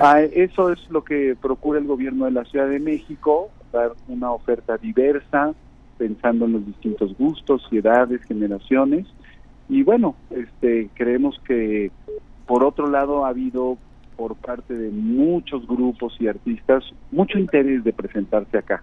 Y eso es algo muy lindo, muy especial porque no lo digo yo, lo dicen los propios artistas. El público mexicano es un público muy entregado, muy cariñoso. Somos somos eh, pasionales. somos pasionales también. Pasionales, nos encanta bailar, cantar, entonces eh, vienen con mucho gusto. Cuando nosotros buscamos a distintas este, agrupaciones y demás, la verdad que, que siempre ha habido como mucha disposición, incluso artistas que no han cobrado por presentarse en el Zócalo y eso es algo algo muy especial y de lo cual estamos muy agradecidos. Es el caso del Grupo Firme, de Silvio Rodríguez, de Rosalía. Entonces, bueno, también este una una búsqueda de estos artistas de, de regalar su trabajo cuando se trata de un concierto de esta naturaleza que no tiene fines de lucro, ¿no? Excelente, muy bien. Pues el sábado a las 8 es la cita. Argel Gómez, muchas gracias por hacernos esta invitación, por abrirnos este panorama, también platicarnos acerca de este crisol. E efectivamente, somos eh, de diferentes gustos, entonces, bueno, ahí está la plaza pública para reunirnos, reunir a generaciones a través del rock latinoamericano. Te agradezco que nos hayas acompañado en este espacio. También invitamos al auditorio a que se unan a este concierto, que tomen también precauciones. Habrá cierres de, de algunas vialidades el Zócalo, en, hablando de metro, pues se cierra para que puedan ingresar caminando hacia este primer cuadro de la ciudad. Te agradezco mucho eh, esta, eh, que hayas tomado la llamada, Argel. A ustedes un gusto, aquí los esperamos el próximo sábado, el concierto inicia a las 8 y para quien no pueda acudir al Zócalo, también compartirles que va a transmitirse en vivo el concierto de los fabulosos Cadillacs por Capital 21 pues, el canal de la Ciudad de México y por canal 14 a nivel nacional. Entonces también podrán disfrutar el concierto en la televisión. Muy bien, ahí nos vemos entonces, Argel. Gracias, hasta luego. Gracias, hasta luego. Argel Gómez es eh, director de eh, grandes festivales de la Secretaría de Cultura de la Ciudad de México. Doña Nira, y nos vemos el sábado. Con esto me despido. El lunes regreso con más información. Gracias, gracias, Tamara. Nosotros nos escuchamos mañana en punto de la una de la tarde. No deje de acompañarnos en esta emisión. Mi nombre es Deyanira Monana. En nombre de todo, de, de todo el equipo, le deseamos que tenga buena tarde y buen provecho. Y ya mañana nos despedimos con los fabulosos Cadillacs. Buena tarde, hasta luego. Radio UNAM presentó Prisma RU. Una mirada universitaria sobre los acontecimientos actuales. Prisma RU. Relatamos al mundo.